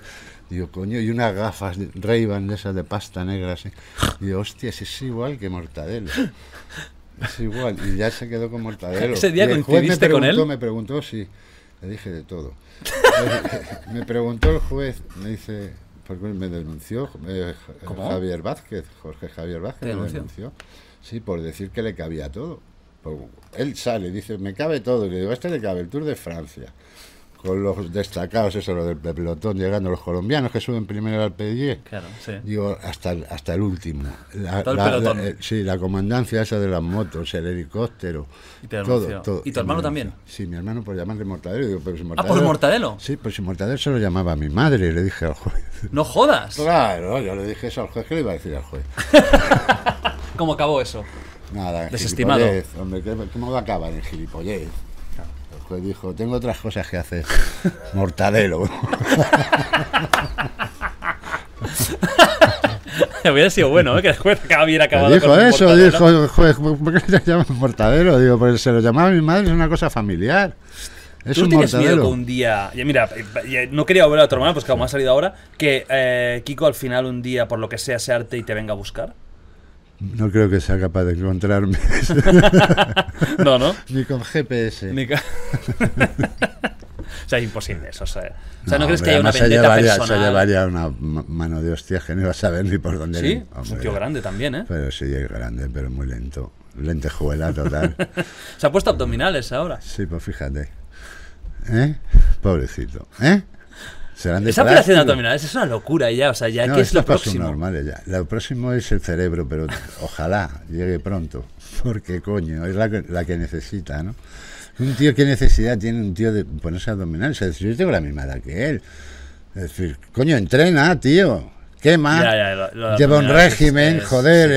eh, yo yo qué sé, tío. sí. Es decir, es que me parece, vamos, lamentable. Además ¿no? se nota mucho el No, falso. Es como los culos falsos de las tías, es igual, Claro, son dices, horrorosos. es imposible, no es biológicamente posible. es, es un, es un horror y este pues ya parece una momia ya encima ya con los plásticos esos por esos tubos que se meten Saber por- envejecer, a veces, ¿eh? envejecer es jodido esto es la verdad no porque porque te limitas físicamente y te das cuenta y a ti te siguen apeteciendo es, es que es lo que te decía antes a mí me siguen gustando las mismas mujeres que me gustaban con 18 años las de 30 ¿entiendes? Ah, tú ya con 18 te gustaban de 30. las de 30 siempre me han gustado las mismas ¿Sí? Siempre. Es decir, esa mujer. Tal. Pum, pum, pum, pum, pum, pum. Entonces ya cuando te haces ya mayor... Claro, de jovencito bien, pero cuando Ah, ya ahí el círculo se gallo, cierra. Ya eres un gallo, pero ya cuando llegas a estas edades que yo tengo, pues ya la cosa se dificulta. No quiere decir que no lo puedas conseguir, Ah, claro, ¿no? porque sea, en la vida La vida da- imposible es nada, No, ¿no? no. Como decía el anuncio. Sí, nada. Nada que- imposible, se puede haber reconciliación con tu hermana. Bueno, eso ya eh, Oye, eh. sería fuera de la, eh, De la vida, ¿no? De, sí, de- las leyes de la, esta- de la en esta física. dimensión no en esta entra. dimensión. no entra. Pero, pero lo que te quiero decir es que, coño, alarga, alarga tu juventud o alarga tu existencia. Bien, me parece fenomenal, tronco. Claro.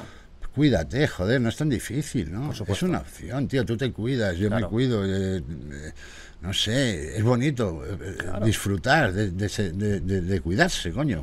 Porque el- el- la felicidad no está en llegar, sino es, es- es en En recorrer. Claro, claro, claro, por Está supuesto. en por recorrer, en el recorrido, tío.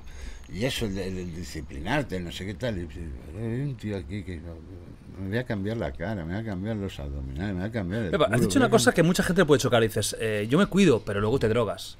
¿Eso cómo, Pero- cómo, cómo convive? Convive fenomenalmente bien, porque, ¿Por qué? porque lo que hago es que cuidarme la nariz, también me doy protección. Pero. O sea, ya que agu- convive- aguantado, ¿eh? No, no, es- es- tengo un físico extraordinario. Te digo una cosa, mira, yo la persona que más he tenido aquí que más se ha drogado es Daniel Rojo, Sí. que me dijo que en su momento máximo no sé cuántos gramos caían diarios. ¿Tú cuándo has sido tu máxima? Cinco. Yo, eh, Cinco cinco- al día. Cinco al día durante años, durante muchos años. Durante años. Muchos años. Y yo pensé que yo era un caso, ¿no? Pero un día escuché a David Bowie que él se metía siete. Y dije, joder, y encima cantas mejor que yo, hijo de puta. Y ¿eh? se mantenía muy bien físicamente hasta que tuvo el cáncer. fantástico. Estaba fantástico. Es decir, los mejores años de él, los mejores años son los últimos. Cinco, ¿cómo? Es que no, no, no. Tiene un concierto en Berlín en el 2002 que es fabuloso. Y Era un otro, gen- y- un genio y otro en el absoluto. 2000 que tiene en, absoluto. en- en la BBC, en el Teatro de la BBC, que es maravilloso. Genio tío. absoluto. Absoluto, absoluto. Sí, sí, de- es de, de otra. Bueno, nunca mejor dicho, en su caso, ¿no? Iggy Stardust, de, otro, de otra galaxia, un, un genio absoluto. ¿Cómo, cómo, cómo puede tu física aguantar eso? Pues porque lo acostumbras a todo. Es decir, es, como el corredor de maratón. Es decir, si yo me pongo a correr una maratón, me reviento en el kilómetro 5, se me sale el corazón por la boca y me quedo en el suelo boca abajo y, y ya me pueden dar oxígeno que no respondo. Porque es un entrenamiento el que lleva el pavo. Y, y he empezado corriendo un kilómetro, dos, tres, cuarenta. ¿No? Entonces, es Mm. De menos a más. Claro. ¿Tú legalizarías las drogas? Por supuesto que sí. ¿Todas? decir, todas, absolutamente todas. Incluido las más duras. Las más du- sobre todo las más duras. Es ¿Por decir, qué? Las drogas, porque el, el problema de las drogas es su adulteración. Es decir, la droga es un elemento neutro. La droga no te mata. Eres tú el que se mata. Si tú coges un- un- una fabada para 12 y te la comes, seguramente palmes, ¿no? Seguramente. Tú abres una papela de cocaína o de heroína o lo que sea, de... Yo no veo una pistola, ni sale un cuchillo, ni sale nada. Es una opción que tienes, forma parte de tu libertad. Ahora, lo que hay que saber es utilizar las drogas. Y eso es una información también que se debería dar. Yo veo mucha gente que sale por las noches y cogen un gramo entre cinco para emborracharse. Y luego cuando se han emborrachado compran otro gramo para quitarse el efecto de la borrachera. Pero como se han quitado ya el efecto de la borrachera, quieren meterse el efecto de la cocaína. Entonces, no, no. La cocaína se utiliza porque te da un tiempo de respuesta mucho más rápido acerca las neuronas. Entonces esa conexión es más rápida, ¿no? Tu cerebro va más rápido. Entonces utilizarla para trabajar, para sentirte bien, para conversar, para no sé qué. No para beber, eh, Que se lo digan en- em, a empresas o al, o al Congreso de los Diputados. por ejemplo. Que ahí... Pero se las deben dar muy mala porque dicen unas gilipolleces. Sí, pero las dicen rápidas. Eso sí. No tardan mucho a pensarlo. Quizás a lo mejor el efecto, o a lo mejor es adulterada. Bueno, seguramente. Como ellos. Están adulterados ya. O sea que para ti, eh, el ser humano debería oficializar la convivencia con la droga. Yo creo que la hemos tenido siempre, es decir, eh, hemos Pero nunca ha sido oficial. Siempre hemos convivido con Bueno, la hay droga. alcohol, que es Sí. claramente una droga, tabaco, sí, que es claramente una droga, y la tenemos oficial. Sí, sí. Incluso Eh, cultural. sí, Pero claro, las drogas como la cocaína, como la heroína, como el También ha sido cultural. Es decir, hay un momento, es decir, la, la heroína se, se- se- se ilegaliza. Porque está el número de enganchados que dicen, cojones, esto es un negocio tremendo. Es decir, la guerra del opio. ¿Y por qué en vez, si es un negocio, en vez de sacar réditos de eso, como con el tabaco, la ilegalizan? La ilegalizan porque se gana más dinero. Es decir, porque mira, el, mira, si te lo explico. Afganistán, Sí. producción, cuando estaban los talibanes, cero. Ah, Cero. antidrogas. Producción mundial, sí, sí, vamos, eh, pena de muerte. Mira, tuve la semana pasada Pena- pena de Gervasio muerte. Sánchez que Pena de muerte. explicó. Cero. Cuando llegan los americanos, a los dos años producen el 96% del opio mundial. Es decir, la- En Afganistán. en Afganistán. En Afganistán, cuando se han retirado los americanos, se estaba produciendo el 98% del opio mundial. Son un gran negocio. Es decir, un producto que en origen cuesta 20 céntimos y en, y en su punto de venta normalmente está en 60, pero no en 60, porque está más que cortado. Es decir, en Sí, sí. 180. O Pero en claro, eso no, no 400. va a, no va al Estado. No, pero es economía, es, es- es dinero que se mueve, es dinero que se mueve, es- todo eso luego se mueve.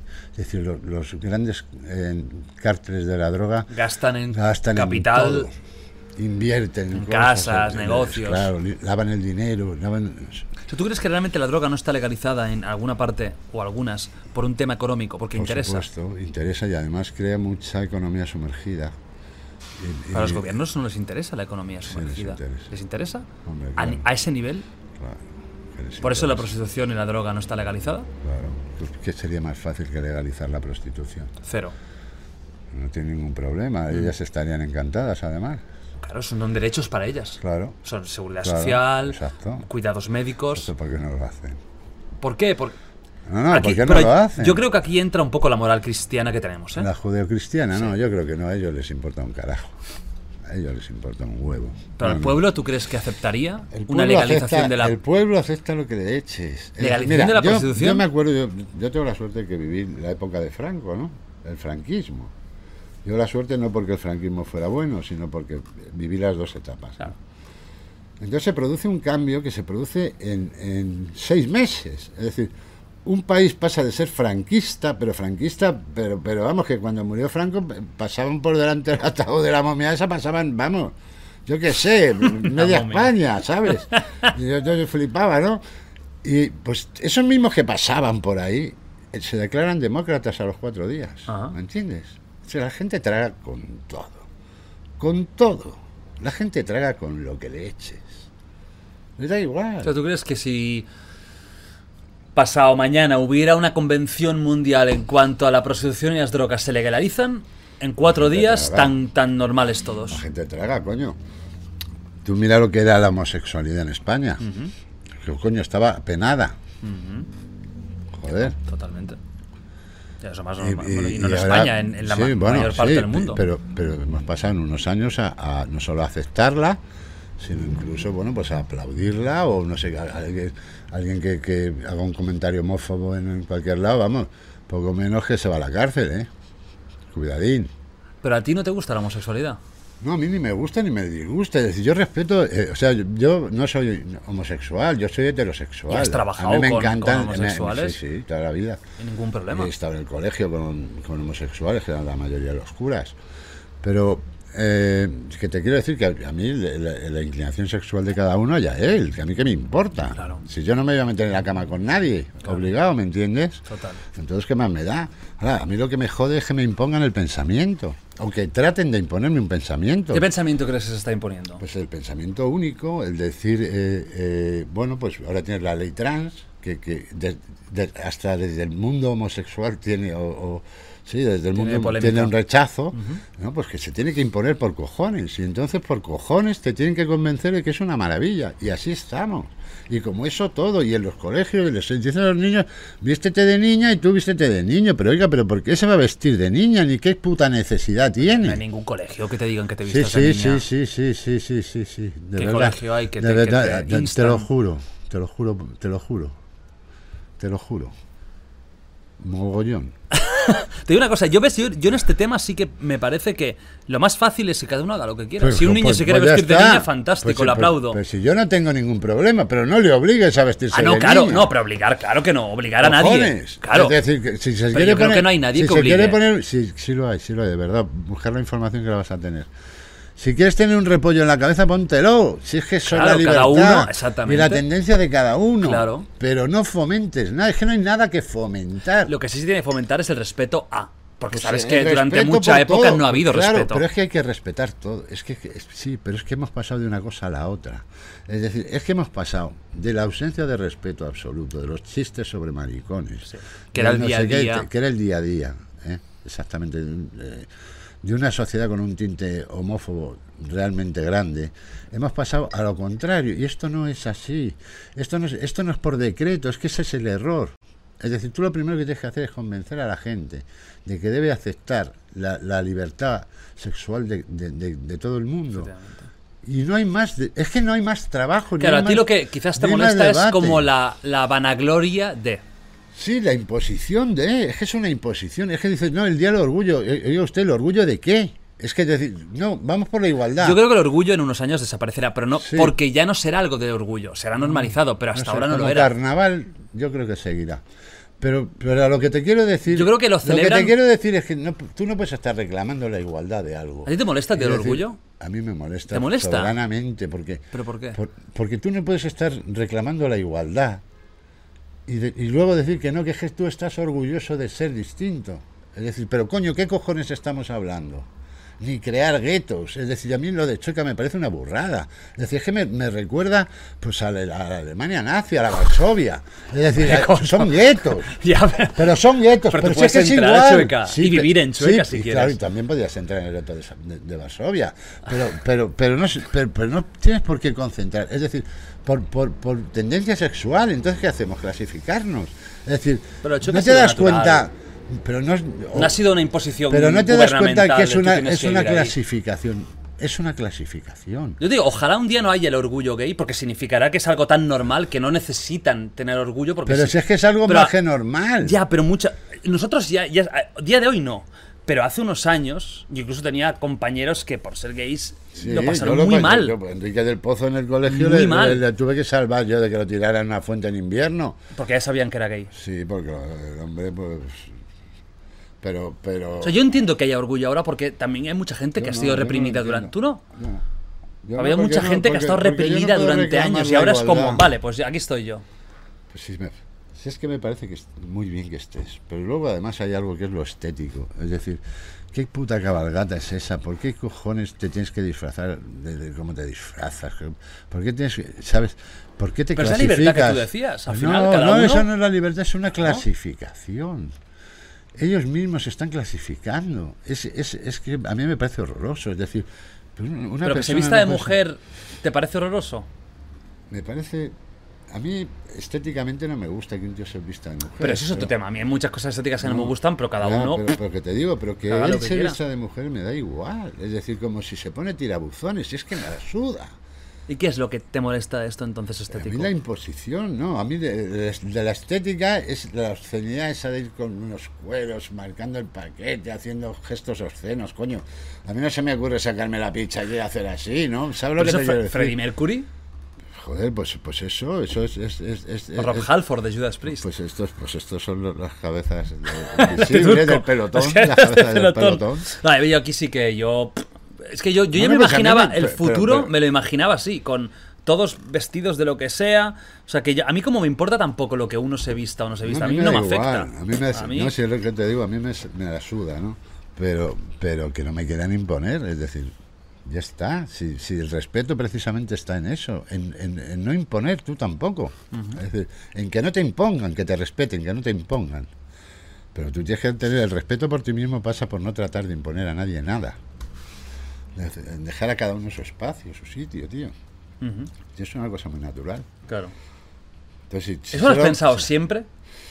¿Lo de los homosexuales? Sí, esta- este- este- estos Yo pensamientos. sí, siempre lo, he pensado. Pero tú al final tú, tú has sido contracultura, anarquista. Sí. Y eso, y en el fondo, este tipo de movimiento no tiene un punto muy grande de contracultura. No, es muy, es- es- está muy integrado. ¿O tú Es crees que realmente es está, más Está apariencia? oficializado. este, tienen, un- Ahora. tienen un ministerio incluso que les protege. Ahora, pero hace 10 años no. No, hace 10 años no. Había una contestación. O sea, yo, a mí Exacto. me dices el movimiento homosexual de San Francisco y tal. Pues vale, pues lo entiendo, ¿me entiendes? Es decir, me parece que eh, un avance.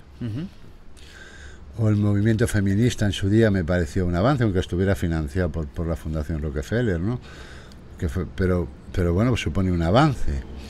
Es decir, yo eso lo respeto. Ahora, yo lo que no respeto es que una tía, eh, eh, por el hecho de ser mujer, se crea en el derecho o, o se reclame superior al hombre Ah, o, acuse, no. o acuse al hombre de cosas que, que, eh, nos llamen violadores No, por no, ser hombres. no, no, total. o llamen- ¿Sabes lo que te Se quiero lo he decir? hablado yo muchas veces aquí. Una cosa Es es, yo, yo tengo claro que tiene que haber una igualdad de oportunidades y de derechos, por supuesto, entre Pues- hombre pues y mujer. claro.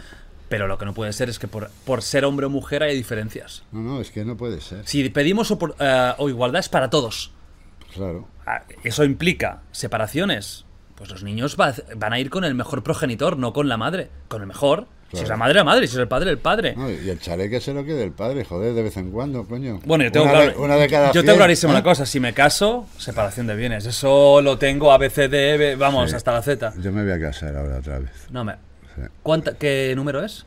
La sexta sería. Coto, me cago en la puta. Eres como la Liza Minelli, pero... Claro, pero, pero es que yo voy a ser el último coletazo. Tú eres, tío, te lo juro por Dios, creo que eres de los últimos punkis que quedan, que quedan aquí, tío. Sí, pero sin Tú eres la un cresta, punky sin la cresta, tío. Sin la cresta. Eres de los pocos ya que quedan realmente punky. Sí, es verdad. Total, ¿eh? ¿Y con qué te Aunque- casas? ¿Se puede saber? eh, no, con una preciosidad. ¿Cuánto hace que la conoces? ¿Eh?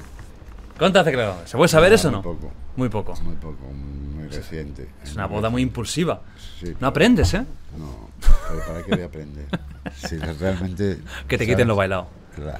Que te quiten lo Hay bailado. que disfrutar los errores. ¿Aquí en España va a ser todo? No, me voy a casar fuera. Ajá. Pero bueno, eso ya lo contaremos en otro programa.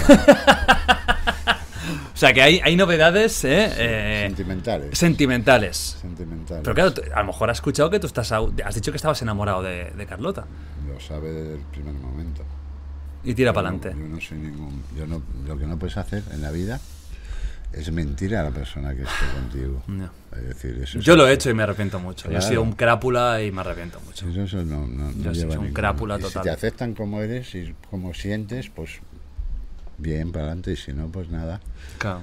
Cambio, cambio corto, ¿no? Corto y cambio no sé qué, pero, pero es que es así. claro. Es decir, ¿para qué vas a engañar, no? La mentira es súper triste. Ah, Mentir es muy triste. La, la- la verdad siempre es alegre, aunque a veces nos perjudique, ¿no? Claro. Pero siempre te queda. el- el- además la conciencia de poder dormir Sí. tranquilo. Porque Sí. si tienes al lado a alguien que, a la que has engañado, no, no, no. No, yo, yo te digo, yo he tenido épocas en las que he sido un, un desastre en ese sentido yo y luego hay un momento que dices, ¿por qué? No, ¿Qué claro. necesidad tenía? Ninguna. Ninguna. Egoísmo. Exacto. Por eso te decía a veces cuando hablábamos al principio del ser humano y de, y de, y de los valores básicos, yo estoy de acuerdo, el problema es que el ser humano no es así. ¿Te eres misántropo? No, sí es. ¿Te vamos consideras ver, misántropo tú? No, ¿No? no. Yo, yo creo que el- nosotros nacemos. Mira, Para, para la gente que no... Misántropo significa el odio al- o, el, o el desagrado hacia el ser humano. Nosotros nacemos con unos valores. Que están en nuestro interior. Es cuando un niño nace, de estos niños, de estos casos que, que se han conocido, ¿no? que un niño se cría en la selva o se cría en el campo con los lobos, cuando el- al niño le recogen, el niño sabe perfectamente lo que está bien y lo que está mal. No ha tenido ninguna transmisión cultural y ese niño lo sabe. Por tanto, eh, nosotros nacemos con unos valores. Es decir, si nosotros traicionamos esos valores, nos estamos traicionando a nosotros mismos. Nacemos con la noción del espíritu, es decir, el hombre siempre ha mirado al cielo, siempre ha mirado un ser superior, siempre ha buscado un ser superior. Las religiones, ¿por qué triunfan las religiones? Porque el hombre necesita una justificación. Y como es tan torpe que no la encuentra, y la tiene en sí mismo, porque todas las respuestas están en el interior de cada uno, o tan vago que no la quiere buscar. Pero si se, si se entretiene un rato en buscarla, la va a encontrar. Eh, sí, claro. ¿Hemos que sí. matado a Dios ya? No, a Dios no lo podemos matar. Hemos matado, eh, en parte, pues sí, a los dioses que han creado las religiones. Es decir, eh, empezamos por, por, por creer que el sol era un dios, la luna era otra, el, dios del fuego, el, dios de no sé qué. Sí. ¿Tú crees en Dios? Yo profundamente. yo Profundamente, pero, pero sí. yo sé. O sea, esto, soy el como God Army es más allá de, un, de una forma de Sí, vivir. es, eh, ¿Qué es para ti Dios? un creador, es un creador eh, y una inteligencia infinita, ¿no? Es O sea, para ti Dios es un ser consciente. No, es un espíritu, eh, o- no lo sé, es decir, la idea que tengo yo de Dios es una idea espiritual, ¿no? Yo veo a Dios como, no, no, no soy tan, tan imbécil para darle forma humana, es decir, no, O sea, tú no eres del Dios judeo-cristiano. no, ni de ningún Dios, ni de ni creo en, en Ni ningún hindú, Dios, musulmán, ni nada. ni menos dioses con trompas y con, con formas zoomórficas, ¿no? Qué horror, ¿no? Es O sea, que a ti no te molan los- los si hindús, Dios ¿no? tuviera nada, no me mola nada. Creo que si Dios tuviera forma sería eh, tremendamente bello, ¿no? Porque él fue quien creó la belleza, ¿no? Y la belleza es, es Pues también creo la, la lo fealdad. horrible. Sí, te digo, todo tiene un, un equilibrio. Es decir, tiene que existir ese equilibrio. Tiene que existir para que esto vaya en expansión, para que esto, es decir, para que, el- para que el universo lleve el ritmo de crecimiento que lleva, tiene que haber una fuerza eh, que lo vaya frenando y lo vaya regulando y todo. Y, y lo- es lo mismo la bondad, la maldad, todo tiene. Hay una guerra permanente entre el bien y el mal, ¿no? Pero, pero desde que se creó, desde el Big Bang. Entonces, eh, porque además yo pienso que todos nacimos en el mismo instante, es decir, si se produce un Nuestra Big Bang, sí, si se produce un Big Bang, ya. ¿Tú ya formas parte del ejército del bien? Sí, del ejército de Dios. ¿Alguna vez has formado parte del ejército de Satanás? Sí. ¿Qué época? ¿Cuándo? Pues eh, muchas veces. Muchas veces. eh, sobre todo en, mi juventud y en, una época posterior, pues eh, sí. Porque además esto ¿Te han tiene- aceptado de nuevo? Sí, siempre te aceptan, porque tú puedes cambiar de bando cuando tú quieras. Eh, Puedes fichar por el Real Madrid cuando te dé la gana. ¿eh? No necesita Florentino soltar 200. Pero, pero es así, ¿no? Pero eso es lo bueno que tiene esto, es decir, que existe el arrepentimiento. Mira, el- el- las religiones, los, eh, los hinduistas, por ejemplo, eh, creen en la reencarnación, ¿no? Los budistas también, pero Buda jamás habló de reencarnación.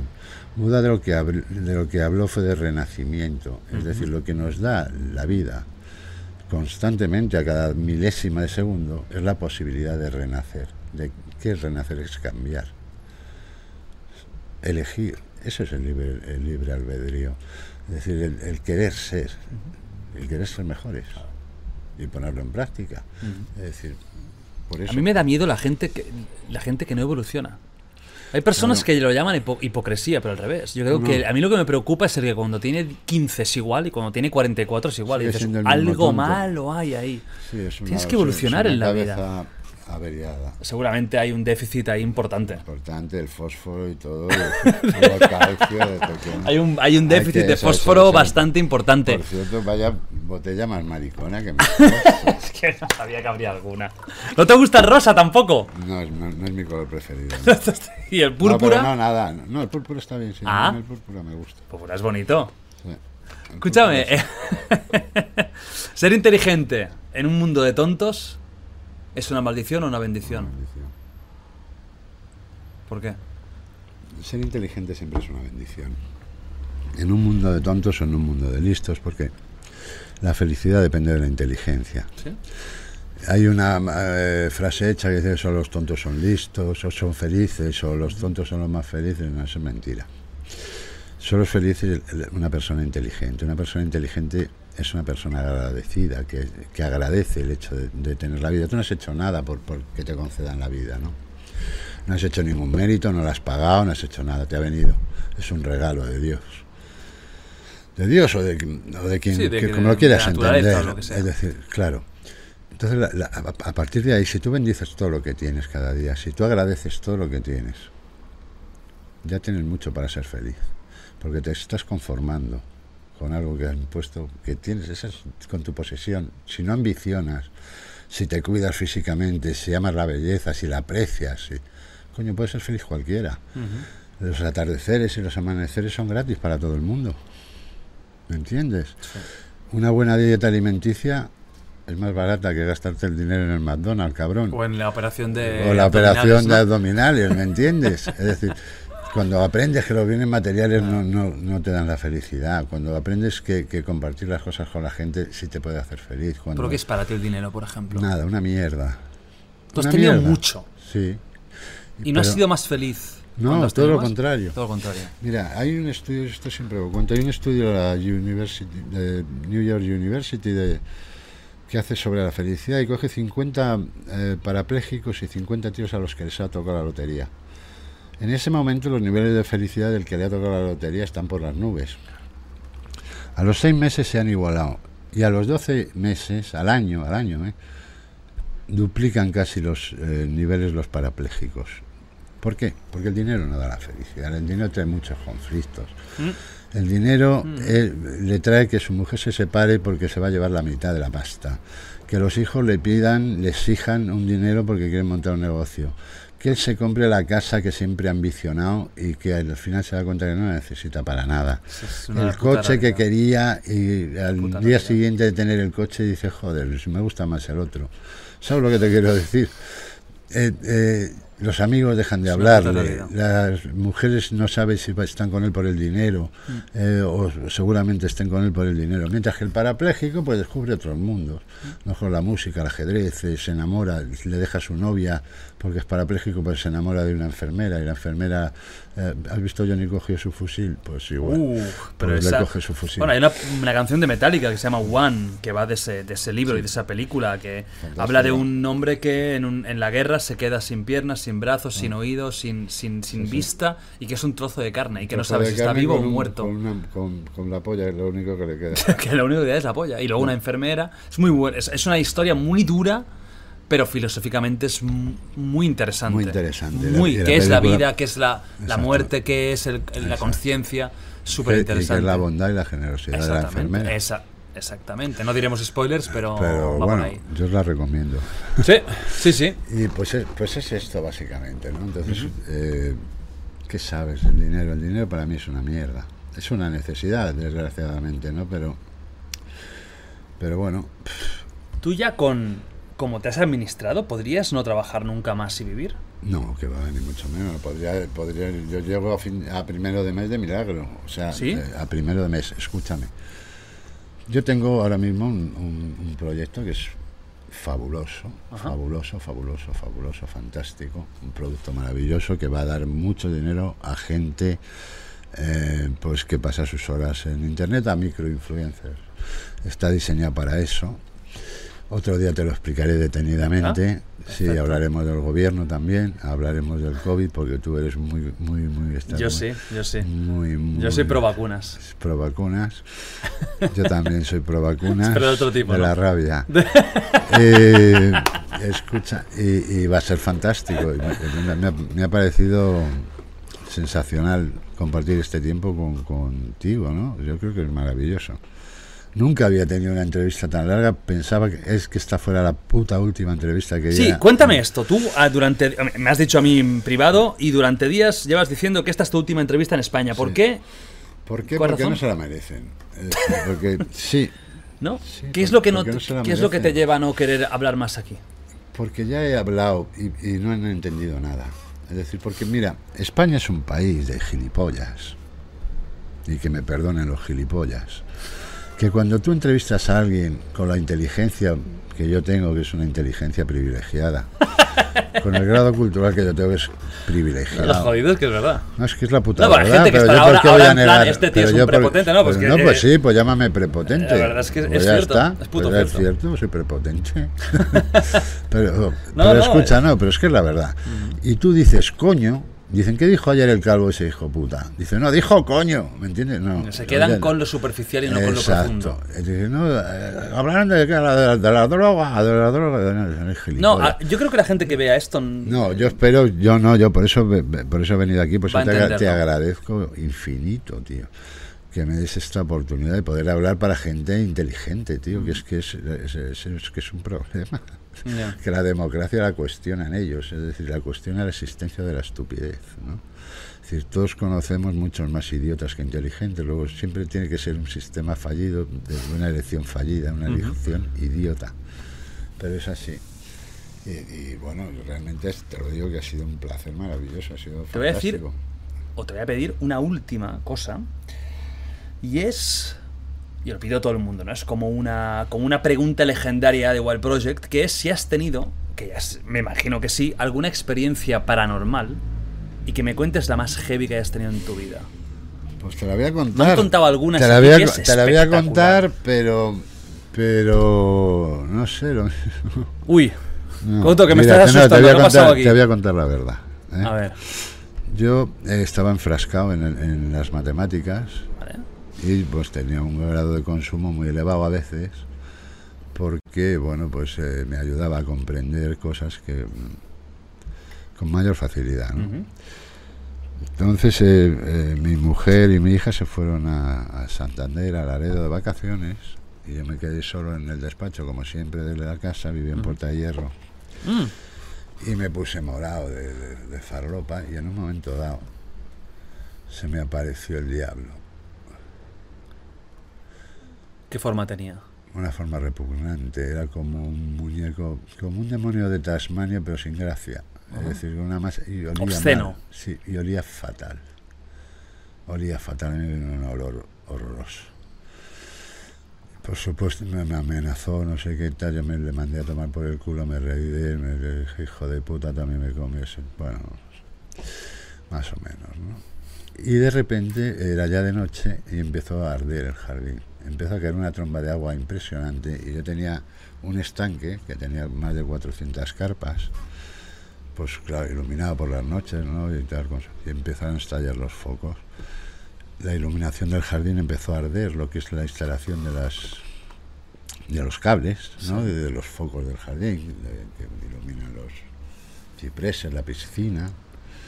El perro eh, se puso loco, loco, loco, loco. Y de repente empecé a, a tener descargas eléctricas en las paredes. Yo flipé, me acojoné, cogí eh, el, primer coche que había en el, en el garaje, que era de mi mujer, que era un Audi mierda de eso.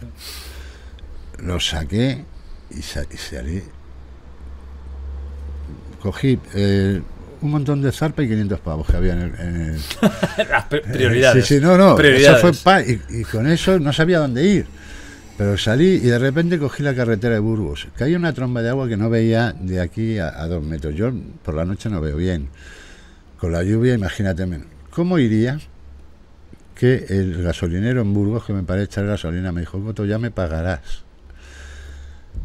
Llegué a Laredo y sin haber estado jamás en Laredo, eh, ni saber ni dónde vivía mi, mi mujer, vamos, mi suegro, ni, ni- llamé, la llamé, digo, "Al- Alicia, estoy en Villa no sé qué. Dijo, ¿cómo? Y digo, bajó. Tardé dos horas en ir de Madrid a, a- de Madrid a, a Laredo. Esa fue mi experiencia más Uf. heavy, sí. Y no lo, no, lo, no lo achacas a... Yo creo que entras en un estado de alucinación, ¿no? Con las O sea, drogas, ¿tú crees eh, que... Tú, cre- tú crees, si yo te preguntara, ¿tú crees que eso fue una aparición del demonio real o no?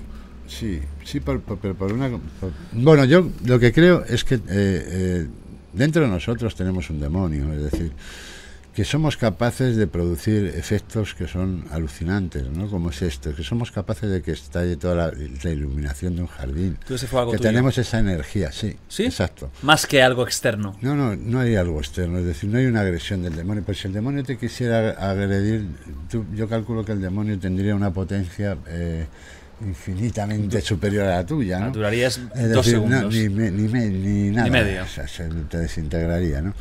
Entonces, yo lo que creo, y, y bueno, por otras personas que han tenido este tipo de experiencias y otras similares, ¿no? Es que ten- eh, nosotros somos energía, ¿no?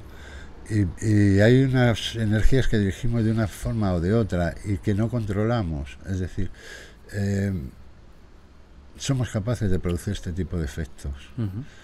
Y luego con las drogas pues es más fácil que se produzcan, ¿no? Y bueno, yo me acuerdo de mi amigo Julio Alberto, que jugaba en Hombre, Barça. está vivo aún. Hombre, que si está Sí. vivo y está fenomenal, vive Sí, en sí. Asturias. Hombre, Julio. Alberto, un crack del Barça. Julio Alberto un día pues, me llamó una amiga común y me dijo, Coto, tío, que está Julio aquí que está viendo ángeles, ¿no? y, y yo fui a, a- a- verle, ¿no? Y efectivamente estaba viendo ángeles, ¿no? Y, y, pues era una alucinación. ¿no? Y es lo que te quiero decir, que, que- que, eh, podemos crear una visión eh, mejor o peor o, o buena, positiva o mala y emplear esas energías para algo positivo o para algo negativo.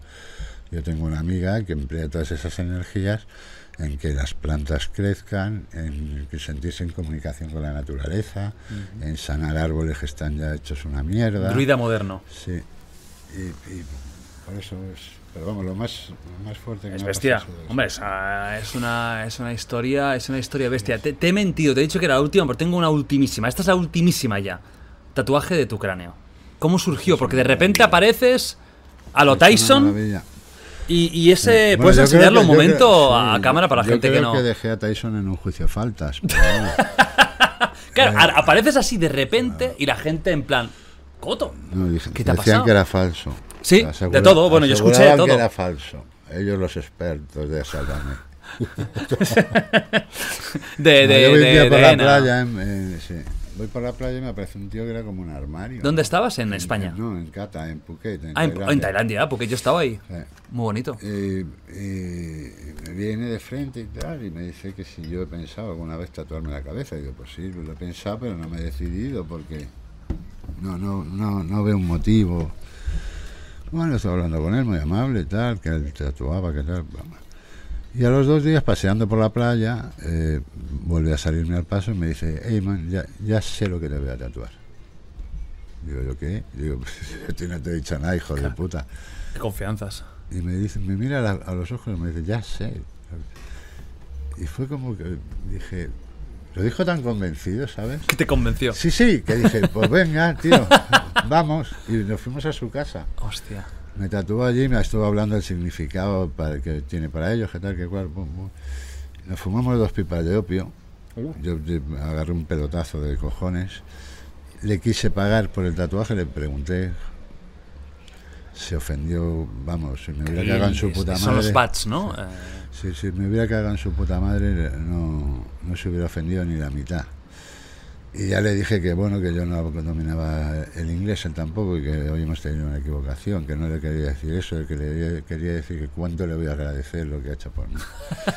Muy bien, Coto, muy buena diplomacia sí, ahí, ¿eh? Me fui al hotel, no me atreví a mirarme en 48 horas, porque digo, ¿este qué me habrá hecho? ¿no? Ah, no, Tenía- tú no sabías. No, yo no, me- yo, yo no miré, ¿no?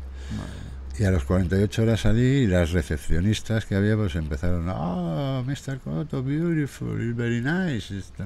Digo yo, qué joder. Bueno, qué, qué maravilla, ¿no? Sí, lo miré me encantó. Te encantó de entrada.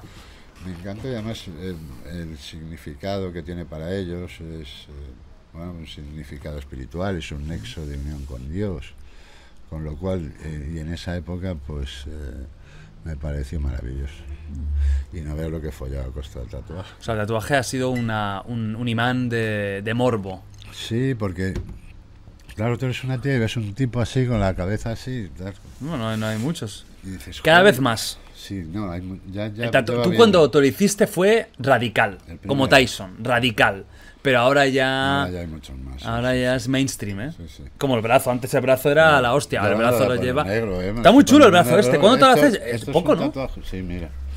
Llevo aquí Es muy japonés. Es un japo. Me flipa, yo quiero hacerme haciendo, este también. En, en Madrid. Muy en chulo. Sí. Yo me- vamos, esto está en construcción, ¿no? Muy chulo. Yo me quiero hacer todo este izquierdo en, en Japón, en rollo Yakuza. Todo. O sea, me flipa. me- a mí este estilo me flipa. Y dragones y tengo samuráis. unos, unos monos atrás espectaculares que me ha hecho mi Luego me los enseñas, Juan- ¿no? Juan, sí, si quieres te paso foto. Venga. Me ha hecho mi amigo Juan, sí, en, en Valdemoro. ¿Tiene algún significado los monos? Los monos es oír, ver y callar. Oír, ver y callar. Hostia. ¿Y por qué monos?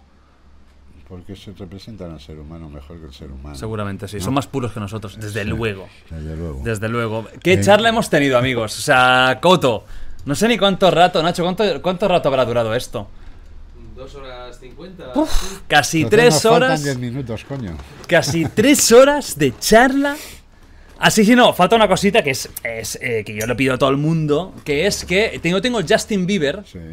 Mira, antes del Justin Bieber, que hablas mucho de música, ¿qué música te gusta, Coto? Bueno, a mí me gusta toda la música. Bueno, no toda la música. El reggaetón ya lo no, obviamos porque no es ni música. no es ni música, Efectivamente, Coto, bien. Yo soy, eh, odio a muerte el reggaetón, ¿no? Fantástico. Eterno, además, soy eterno. Me gusta el rock, me gusta el funky, me gusta eh, el jazz, me encanta, me encanta la música clásica, me encanta la ópera. Ajá. Pero tengo un grupo preferido que es este, es el Dave Matthews Band. Uh, este es el, Band. el logo de, de la Dave Matthews Band, que son auténticos virtuosos, es una maravilla. Un directo de esa gente no tiene precio. ¿Os has visto alguna vez en directo? Sí, los he visto muchas veces. Muchas veces. Sí, los he seguido en Estados Unidos. ¿Y has podido, por tema fama, conocerlos? Yo he conocido a mucha gente de la música, es decir, hace poco Eso es bueno que tiene. La fama siempre digo lo mismo. Sí, la fama, las cosas hace- buenas que tiene es que te permite conocer gente. Mira, yo te estoy conociendo a ti, te seguía desde pequeño. Pero es verdad que te permite conocer Sí, gente que tú admirabas. acceso- tienes acceso Efectivamente. Y te tratan de igual, Sí. que eso es importante también. Claro.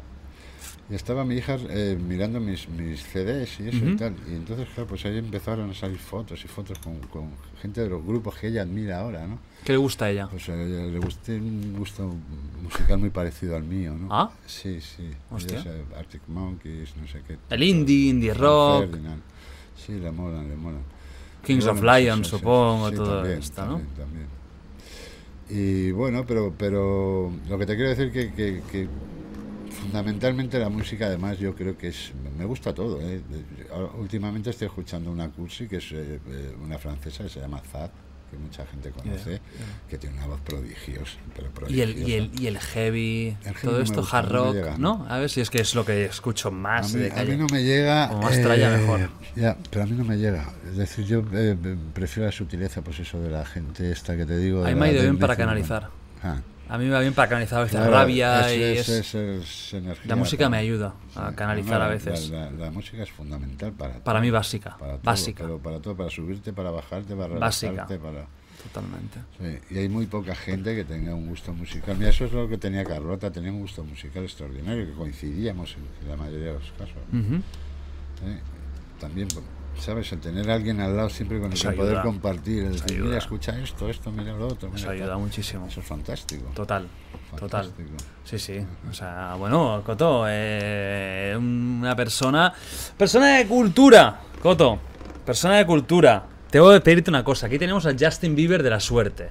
Todo el mundo que viene aquí me lo firma, hace un dibujo, lo que una- tú una quieras. polla, Lo que tú quieras, Coto. O sea, libertad absoluta para hacer, deshacer. Este, este es el momento de, de- de Coto dibujando el Justin Bieber de la suerte. Esto da suerte a todo el mundo. suerte- A todo el mundo. es este, A ver, vamos allá. Es el 17, que es el que yo tatuado. ahora. Cuéntame, ¿por qué el 17 da suerte? Me da mucha suerte. ¿Sí? Porque me- esta persona, me dijo, tu número de la suerte es el 17. Y Ajá. en un local que se llama el 17, Sí. que yo no sabía ni cómo se llamaba, cerré el negocio en 10 minutos. ¿Ah, sí? Sí, un negocio que llevaba un año intentando cerrar. ¿Y hace muchos años de eso? No, no, eso hace unos meses. ¿Qué dices? Un o sea, mes, hace poco no de hace eso. ni un mes. ¿Y, y, y qué tipo de persona te dijo esto? ¿Alguien de Una adivinación? no, no. Una preciosidad. Una Pero Coto, ¿en qué mundo este mujer. vives tú? Yo Porque yo por porcentaje de preciosidades que estás eh, tocando, mm, a mí no me cuadra con la realidad, ¿eh? Porque no hay tantas preciosidades en la realidad, Sí, ¿eh? las hay, las hay. Ya lo creo que las hay, y hay algunas que son inaccesibles, pero coño, ya quisiera yo acceder a todas las preciosidades, ¿no? Coto, ¿cómo en ligas este tú? ¿eh? ¿Cómo ligas tú? Haciéndola reír, yo creo que es fundamental, ¿no? Ajá. Es decir, eh, lo que no puede ser es un coñazo. O sea, yo soy una tía, vamos, yo, es que me pongo, yo, yo me pongo en el lugar de una mujer, porque, porque para nosotros es lo mismo. Total. O sea, yo cuando encuentro una mujer que me hace reír, que, que, que me comunico con ella, que no sé qué, que me lo paso bien, coño, tengo todo ganado. Ahora, si viene un muermo de estos, ya puede ser, vamos, la mejor Claudia Schiffer de su mejor. Eso va a épocas, ¿eh? Yo creo yo tuve una época donde solo me interesaba el físico, me follaba y hasta luego. Pero luego te das cuenta de que necesitas Algo más. algo más. Algo más. Aunque sea para echar dos polvos. Sí, sí, no, pero algo más. Algo, porque si algo no, más. Te despiertas y dices, coño, ¿yo qué hago aquí con esta? ¿no? Bueno, yo- es que te molesta. No, no, total. total. Es Yo que he huido. darle una patada en, la- en el culo para que se vaya. Total, yo he oído y he echado, ¿eh? En plan, Sí, bueno, ok, ya, ya, Claro. ya, ya estoy. Claro. Tengo que descansar. Es que...